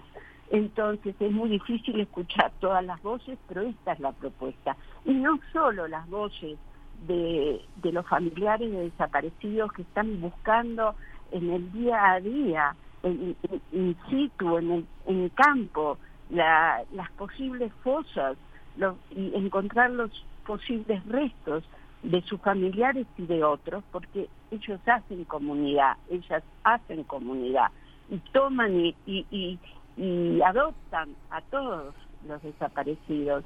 Eh, es también escuchar las voces de, de los profesionales, de los técnicos que acompañan en muchos casos a todas esta, a todos estos grupos y acompañan no solo en la búsqueda o, el, o buscando y, instruyendo en cómo se puede hacer la búsqueda del terreno para que no desaparezcan, por cierto, las pruebas, sino también los profesionales que desde el campo psicosocial acompañaron a las, a las víctimas durante, durante este periodo tan crítico que fue de encierro en parte, pero de búsqueda a la vez, acompañarlo desde el campo psicosocial. Esas voces también las vamos a recoger la semana próxima, que son muy importantes. No olvidemos todo lo que es el campo de las emociones para los familiares de desaparecidos y diría más también para los profesionales que van acompañando a estas personas con tanto dolor acumulado. Hay una, digamos, llama, llama mucho la atención que se hable de, de este acompañamiento en situaciones de pandemia. La pandemia que ya empieza a ser declarada como haber llegado a su fin eh, por varios países, por la OMS misma, este, ¿qué características estructurales da conceptualmente a esa forma de acompañamiento en una situación tan delimitada y tan extrema? ¿Nos, nos lleva a aprender algo sobre esta, este tipo de acompañamiento? ¿Se trata de reflexionar en ese sentido, doctora Silvia, Silvia Soriano? Sí, claro que sí. Lo que a nosotras nos eh, inquieta muchísimo es precisamente toda esta característica que une la pandemia con la situación de la desaparición forzada y que tiene que ver con la incertidumbre. Una vez que se declara la pandemia y que todavía no se declara eh, oficialmente, es que empieza la incertidumbre de cuánto tiempo va a durar, será que me contagio, será que no.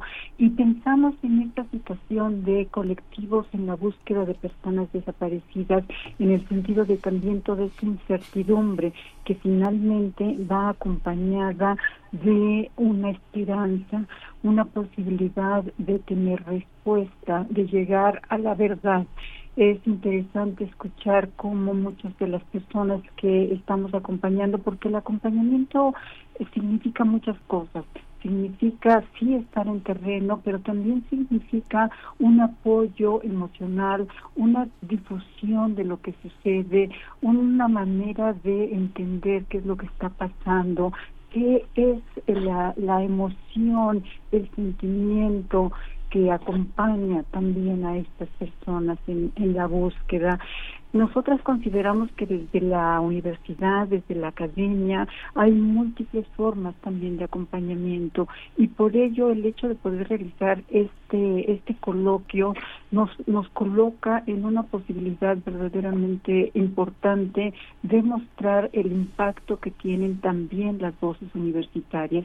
Nosotras estamos considerando que en este evento van a participar colectivos de México porque nos será más fácil eh, incorporar a gente de este país, pero no perdemos de vista esta experiencia latinoamericana que lleva también cargando con este lastre social de la desaparición forzada y cómo han ido avanzando en muchas cosas, en la búsqueda efectivamente de la verdad, en la exigencia de la justicia, pero también en la identificación de los restos, cuando pasa y pasa el tiempo y qué es lo que la gente puede esperar de este acompañamiento de especialistas.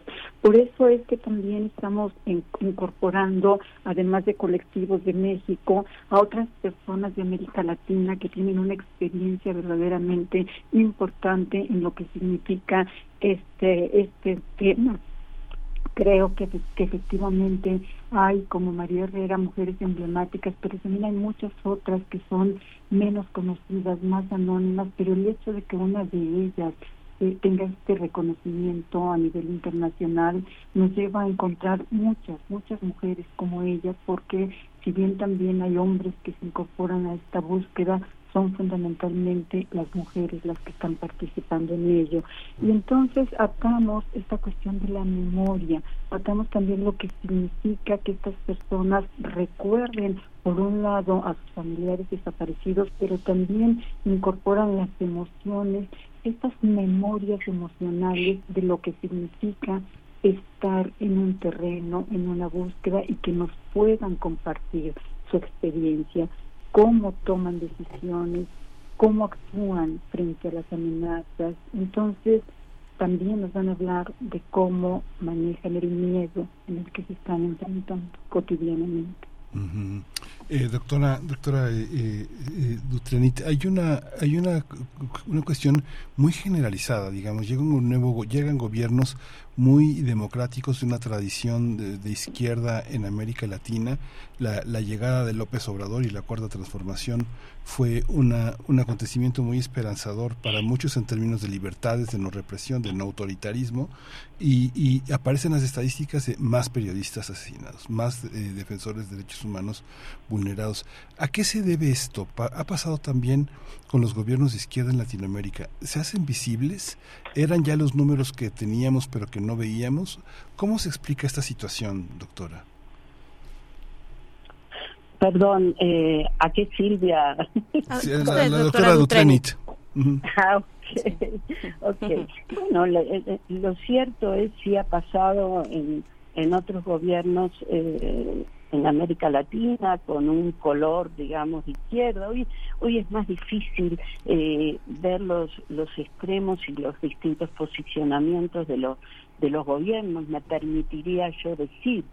Pero yo creo que, en el caso de México en particular, quisiera hablar, y más allá de izquierda o derecha, quisiera hablar que estos números son una realidad, que lo sabemos, que lo vemos este, día con día, no es un invento de los medios, los números de los desaparecidos, y me parece que ahora sí tomando tomando el tema de las desapariciones en América Latina, eh, bueno, los primeros gobiernos postdictatoriales, por, decir algo, o autoritarios, el tema, si bien estaba planteado en las agendas de los partidos en, en los procesos electorales después, no era un tema no era un tema central porque porque no es un tema que recoja votos porque a veces no es central en las sociedades pero si venimos a México al México de hoy eh, bueno deberíamos pensar que por ejemplo la búsqueda de los 43 tendría que haber sido desde desde el día 1 por supuesto hay comisiones especiales como hubo y la, y, la presencia del, del tan importante en México, pero no se vuelve un tema central.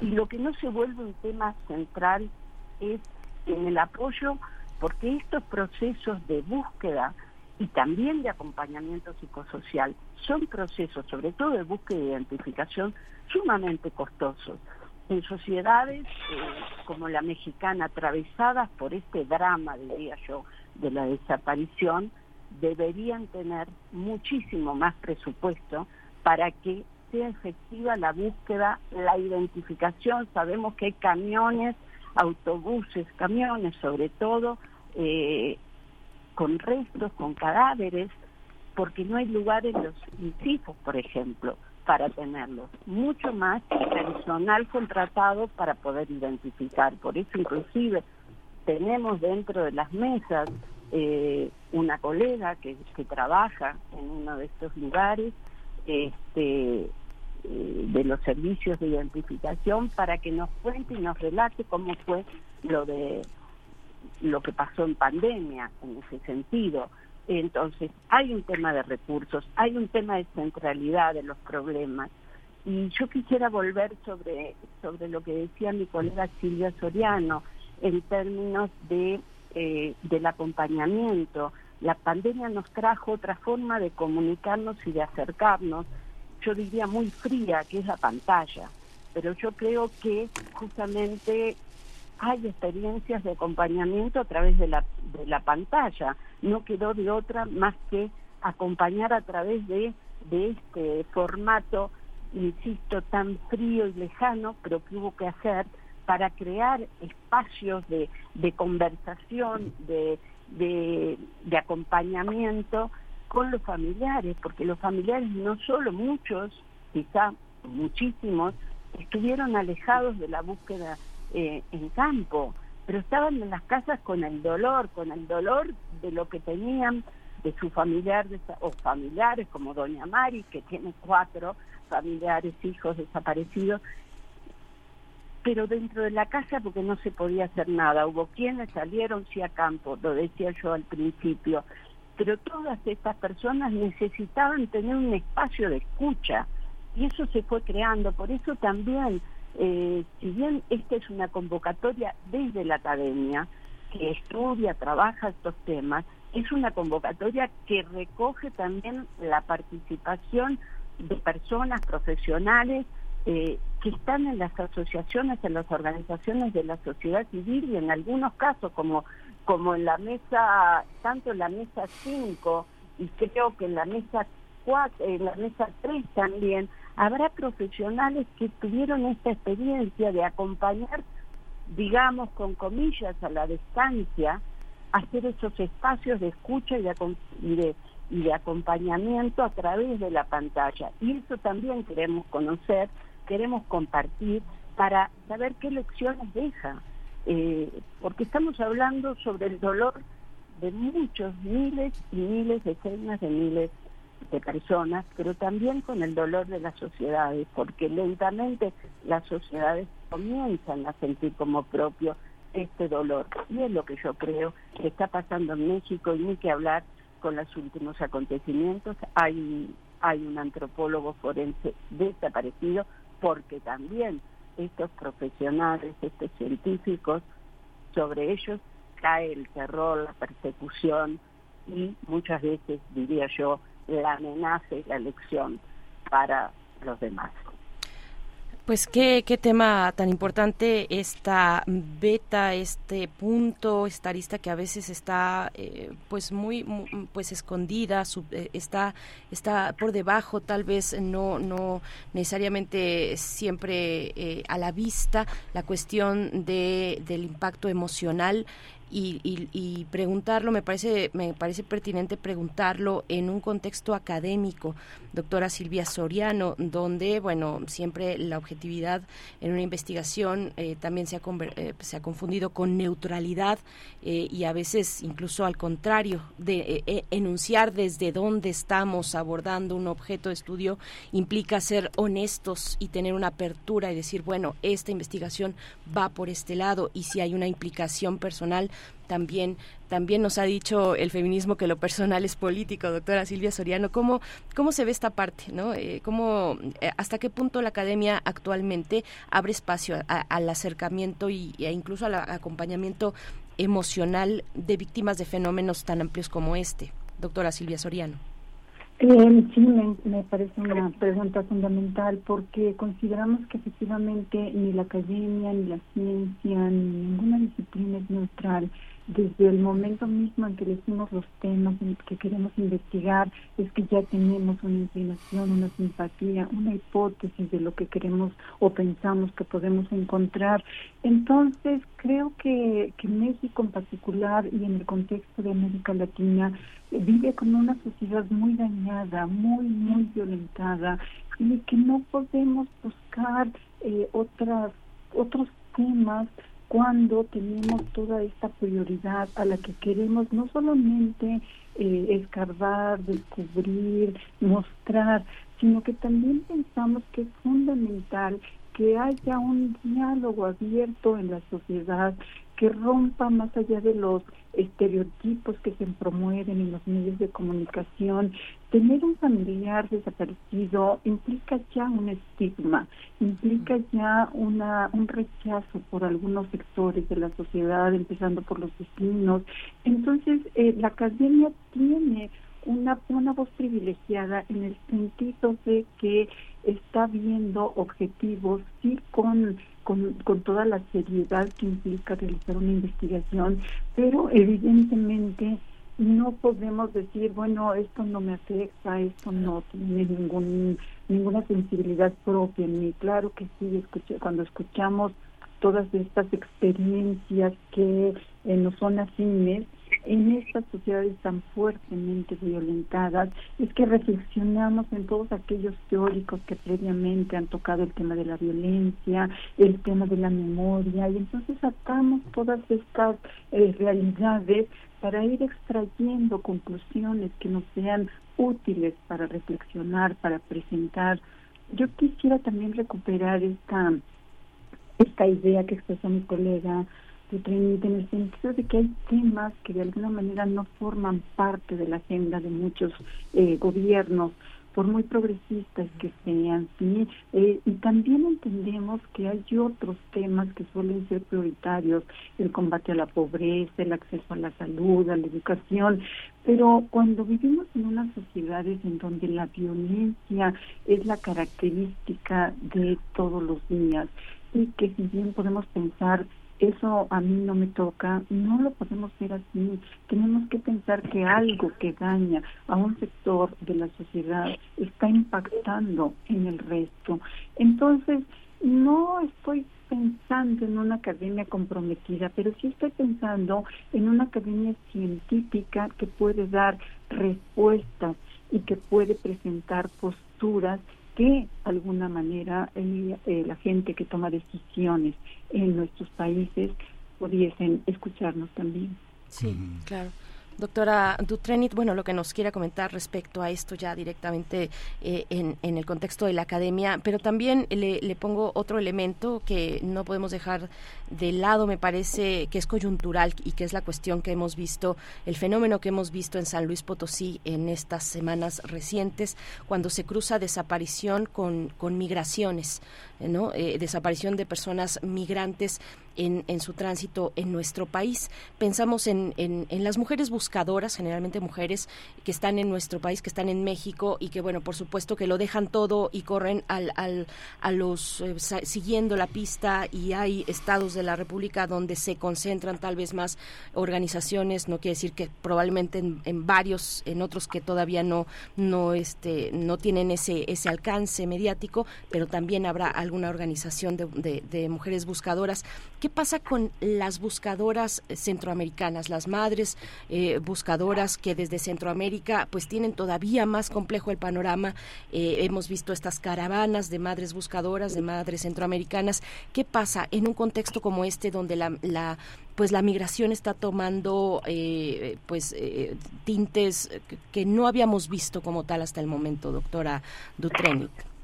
Bueno, este Berenice, sí, muy pertinente la pregunta, la relación. Yo quiero decir casi a manera de titular, porque creo que no tenemos demasiado tiempo. Uno, las mujeres cumplen un papel fundamental, digamos, privilegiado. Están, son las mujeres las que aparecen como primeras buscadoras o demandadoras en primer lugar en toda América Latina. Pienso desde el sur al final de las dictaduras, no al final de las dictaduras, en, durante las dictaduras eran las madres las primeras que salían, las madres, las hermanas, pero las madres, y, a buscar, a demandar la aparición de sus, de sus familiares, ¿no?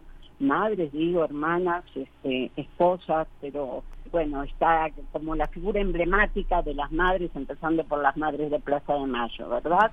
Y las abuelas. Entonces la mujer cumple un papel fundamental en esto, pero no queremos de ninguna manera, y ya lo decía mi, mi, colega y tocaya Silvia Soriano, que también están los hombres.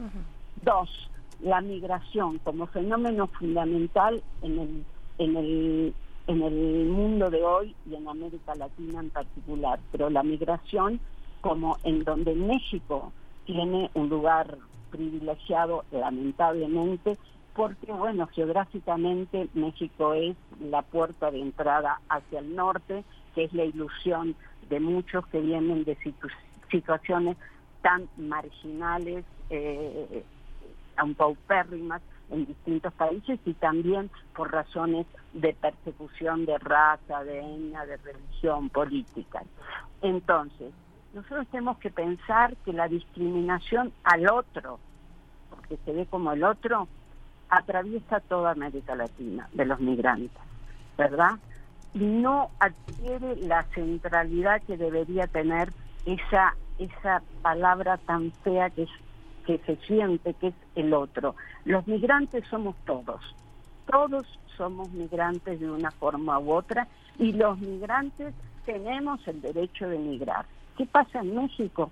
Bueno, lo, eh, tú me señalabas lo que pasó en San Luis Potosí en estos días, lo que se descubrió, que es brutal. Y uno se pregunta cómo es posible que no se detecte con tantos con tantas instituciones de seguridad que supuestamente están a lo largo y ancho del país y no se detecte la situación que tienen y tenían estos migrantes y que deben tener muchísimos más. Pero yo agregaría el caso de Ciudad Juárez, en donde los migrantes que no son delincuentes, que esos otros no son delincuentes, estaban encerrados como delincuentes. Entonces, las preguntas, y la dejo ahí, la dejo sobre la mesa, como quien dice, de manera figurada, qué es lo que pasa que los tratemos a los, a los migrantes como delincuentes. Es muy serio lo que está pasando, muy grave, y bueno, desde hace ya unos años hemos vivido lo que son las caravanas, no solo las caravanas de migrantes que estamos viviendo ahora y que se viven desde hace un tiempo organizadas con el derecho de migrar, sino las caravanas de las madres desesperadas, teniendo idea o teniendo datos que es en este territorio, nuestro territorio, a lo largo y ancho del territorio mexicano, en donde desaparecieron sus familiares. Y son ellas las que toman la, digamos, la dirección de un movimiento que busca demandar dónde están, cómo están, qué les ha pasado. Eso es lo que ha pasado con las caravanas de las madres, eso es desesperante si uno además suma a las caravanas la situación de los familiares de los migrantes que murieron eh, asfixiados y quemados en Ciudad Juárez, en instalaciones ad hoc, no sé cómo llamarlas, donde se pusieron a los migrantes como delincuentes bajo llaves. Entonces, las mujeres como, como personas, digamos, al frente de los movimientos de demanda, de búsqueda, eh, en todas estas circunstancias, y la migración en este momento como un tema central de discriminación, de terror y sufriendo los delitos de ejecución, de secuestro, de desaparición, en fin, estamos viviendo esas circunstancias hoy que son realmente muy fuertes, no solo emocionalmente, sino prácticas para, para las sociedades, pero me imagino deberían ser más que fuertes y riesgosas para los gobiernos en turno, que deberían tomar medidas muy estrictas no solo, no solo de quienes están eh, al frente en los lugares concretos, sino también de quienes deberían estar enterados de lo que esto está pasando y si no están enterados es más grave aún.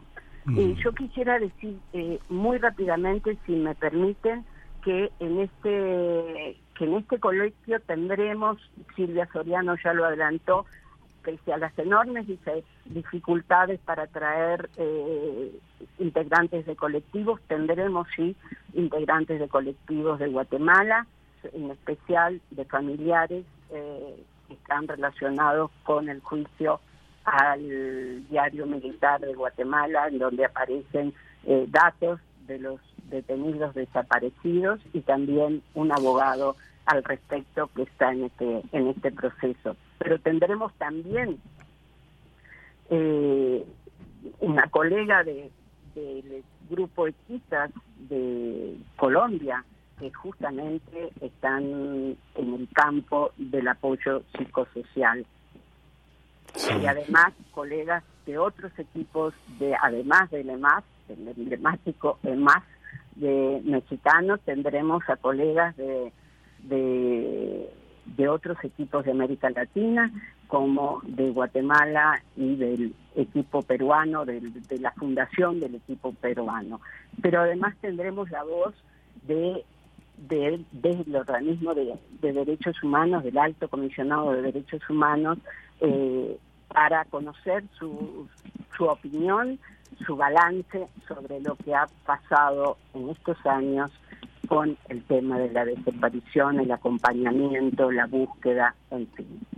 Eh, dejo por acá para no acaparar tanto el tiempo. No, está muy bien, doctora. Doctora Soriano, también hay una, hay una que nos dé las coordenadas fundamentales. Tenemos la fortuna de que se va a poder ver una transmisión.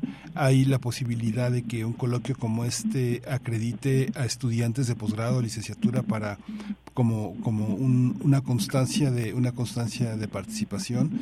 Hay una posibilidad de que se editen las memorias o solo la transmisión quedará al, calce para poder consultarla. Cuéntenos un poquito más de lo que vamos a poder vivir en este encuentro que ya pues ya, ya es inminente. Hay que prepararse para, me imagino habrá que mandar una liga para para para este para inscribirse. ¿Cómo cómo cómo está? Cuéntenos esa parte. Eh, bueno, sí quiero aprovechar esta, esta pregunta también para agradecer, porque para poder realizar un coloquio de esta magnitud hemos recibido apoyo de un amplio comité organizador que está integrado por muchas personas, pero en particular eh, al, al, director del CIAR, al maestro Rubén Cris Guerra y a la coordinadora de humanidades, la doctora Guadalupe Valencia, quienes nos han apoyado bastante para poder realizar este, este coloquio, incluso el auditorio en el que se va a celebrar, pues es un auditorio privilegiado de esta universidad en la Torre de Humanidades. Entonces, sí, por supuesto, eh, podemos eh, otorgar constancia de asistencia, ponemos una lista y por lo pronto ahorita lo que tenemos que es la transmisión simultánea y las eh, queda grabado todo el, coloquio, queda ya en, en las páginas del centro y seguramente en otros de los, de los grupos que nos están apoyando pero no hemos pensado todavía en una posterior memoria, siempre como que vamos paso a pasito a ver qué es lo que nos sale. Organizar un coloquio de este tamaño nos ha llevado ya algunos meses, entonces ahorita por lo pronto es la posibilidad de asistir, también de presentar preguntas o comentarios si se quiere en línea, también nos recuperamos y los presentamos en el auditorio y hacemos, bueno, esta situación que aprendimos más en la pandemia de hacerlo híbrido, gente aquí, gente allá, pero sí con la idea de escuchar a todo el mundo. Quiero reafirmar una cosa que me parece fundamental y es que finalmente las ciencias sociales son ciencias, son ciencia y en ese sentido es que nosotros estamos queriendo conocer una situación compleja y presentar los resultados científicos de nuestros avances de investigación, pero por otro lado también enfatizar la importancia que tiene la multidisciplina en estos análisis. Por eso es que vamos a tener voces de antropología forense y de sociólogos, pero también de derechos humanos, también lo que significa la cuestión legal y por supuesto estos cruces que se dan entre la historia y la sociología y no perdemos de vista en todas estas disciplinas el binomio que implica la verdad y la justicia, porque mucho de lo que motiva a todas estas personas es precisamente esto, ¿qué significa? ¿Cuál es el significado de la verdad? ¿Es que de verdad se puede llegar? ¿Se puede llegar a esto? ¿Cuál es la relación entre los hechos y los motivos? Y por otro lado, no perdemos de vista que las relaciones de poder inciden en todos los ámbitos. Pues doctora Duterte, si usted quiere agregar un, comentario final. Bueno, uno final, ya que mi colega eh, habló del, digamos, del comité organizador, sin duda es un agradecimiento que hay que hacerlo público al CIALC y a su director, que ha estado apoyando desde el inicio, desde que hace meses tuvimos la idea de organizar esto tan necesario. Hay que decir que la academia no es ahora que está trabajando estos temas, tiene muchos años, muchísimos años trabajando, así que es una ratificación de lo que hace la academia ante temas primordiales de la, de la sociedad. Quiero decir también que eh, ya no voy a, reiterar en que en el comité organizador está la coordinadora de humanidades, Guadalupe Valencia, eh, que también apoyó muchísimo, pero que están otras instituciones. En este comité organizador voy a eliminar los nombres de los colegas que participamos en eso, pero voy a decir que son colegas de, eh, del Observatorio sobre Desaparición e Impunidad, del Instituto de Investigaciones Jurídicas, del equipo mexicano de Antropología Forense, del Instituto Mora, de la Escuela Nacional de Estudios de Ciencias Forenses de la UNAM, del Centro Cultural de Tlatelolco, también de la UNAM y de eh, el Instituto Nacional de Antropología e Historia. Todas colegas de estas instituciones han colaborado, están de manera activa en este comité organizador y bueno, están todos invitados, todas invitadas a poder participar, ya sea presencialmente o virtualmente. Y reitero lo que dice mi colega, la transmisión por Facebook y por YouTube del, del, del CIAL estará eh, dando el servicio para que haya una proyección más, más amplia de lo que se va a conversar, dialogar, debatir. Pues muchísimas gracias a las dos doctoras Silvia Soriano Hernández, doctora en estudios latinoamericanos, investigadora del CIAL, doctora Silvia Dutrenit Bielus, doctora en estudios latinoamericanos por el Instituto Mora. Muchas gracias, muchas gracias por su participación. La seguimos, vamos a estar muy atentos del desarrollo del coloquio y pues felicidades por este, por este trabajo y por todos estos reconocimientos tan justos. Muchas gracias, hasta pronto. Gracias. Gracias a ustedes, hasta luego. Vamos a cerrar esta emisión en nombre de mi compañera Berenice Camacho y su servidor con una canción de Masego y Feki G. Talo. Esto fue el primer movimiento, El Mundo desde la Universidad. Nos escuchamos mañana.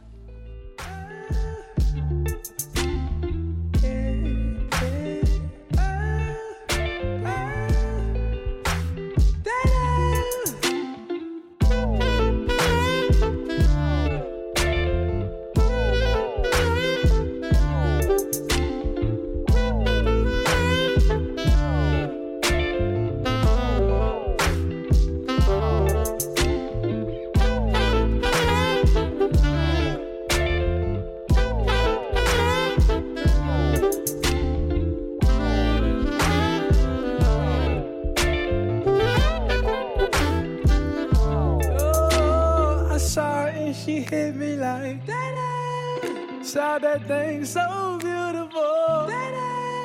She just hit my heart, oh.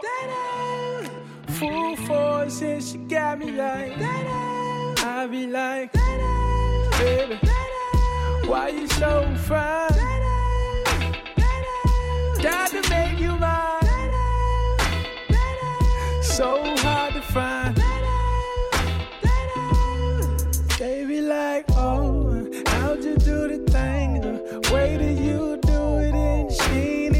Show nothing. She be walking around so confident, so heaven sent. I think she was meant to knock them daylight. Like,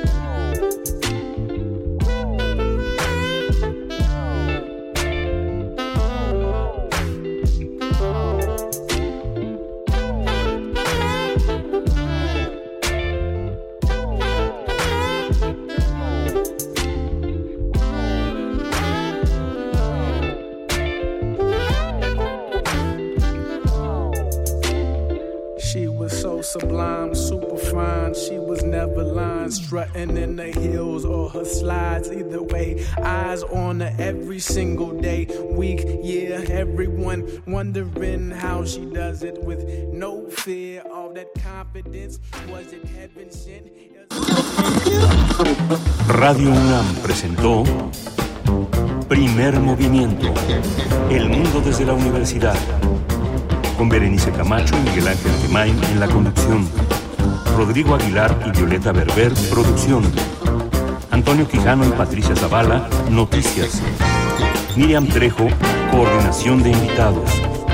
Tamara Quirós, redes sociales. Arturo González, operación técnica. Locución, Tessa Uribe y Juan Staca. Quédate en sintonía con Radio UNAM. Experiencia sonora.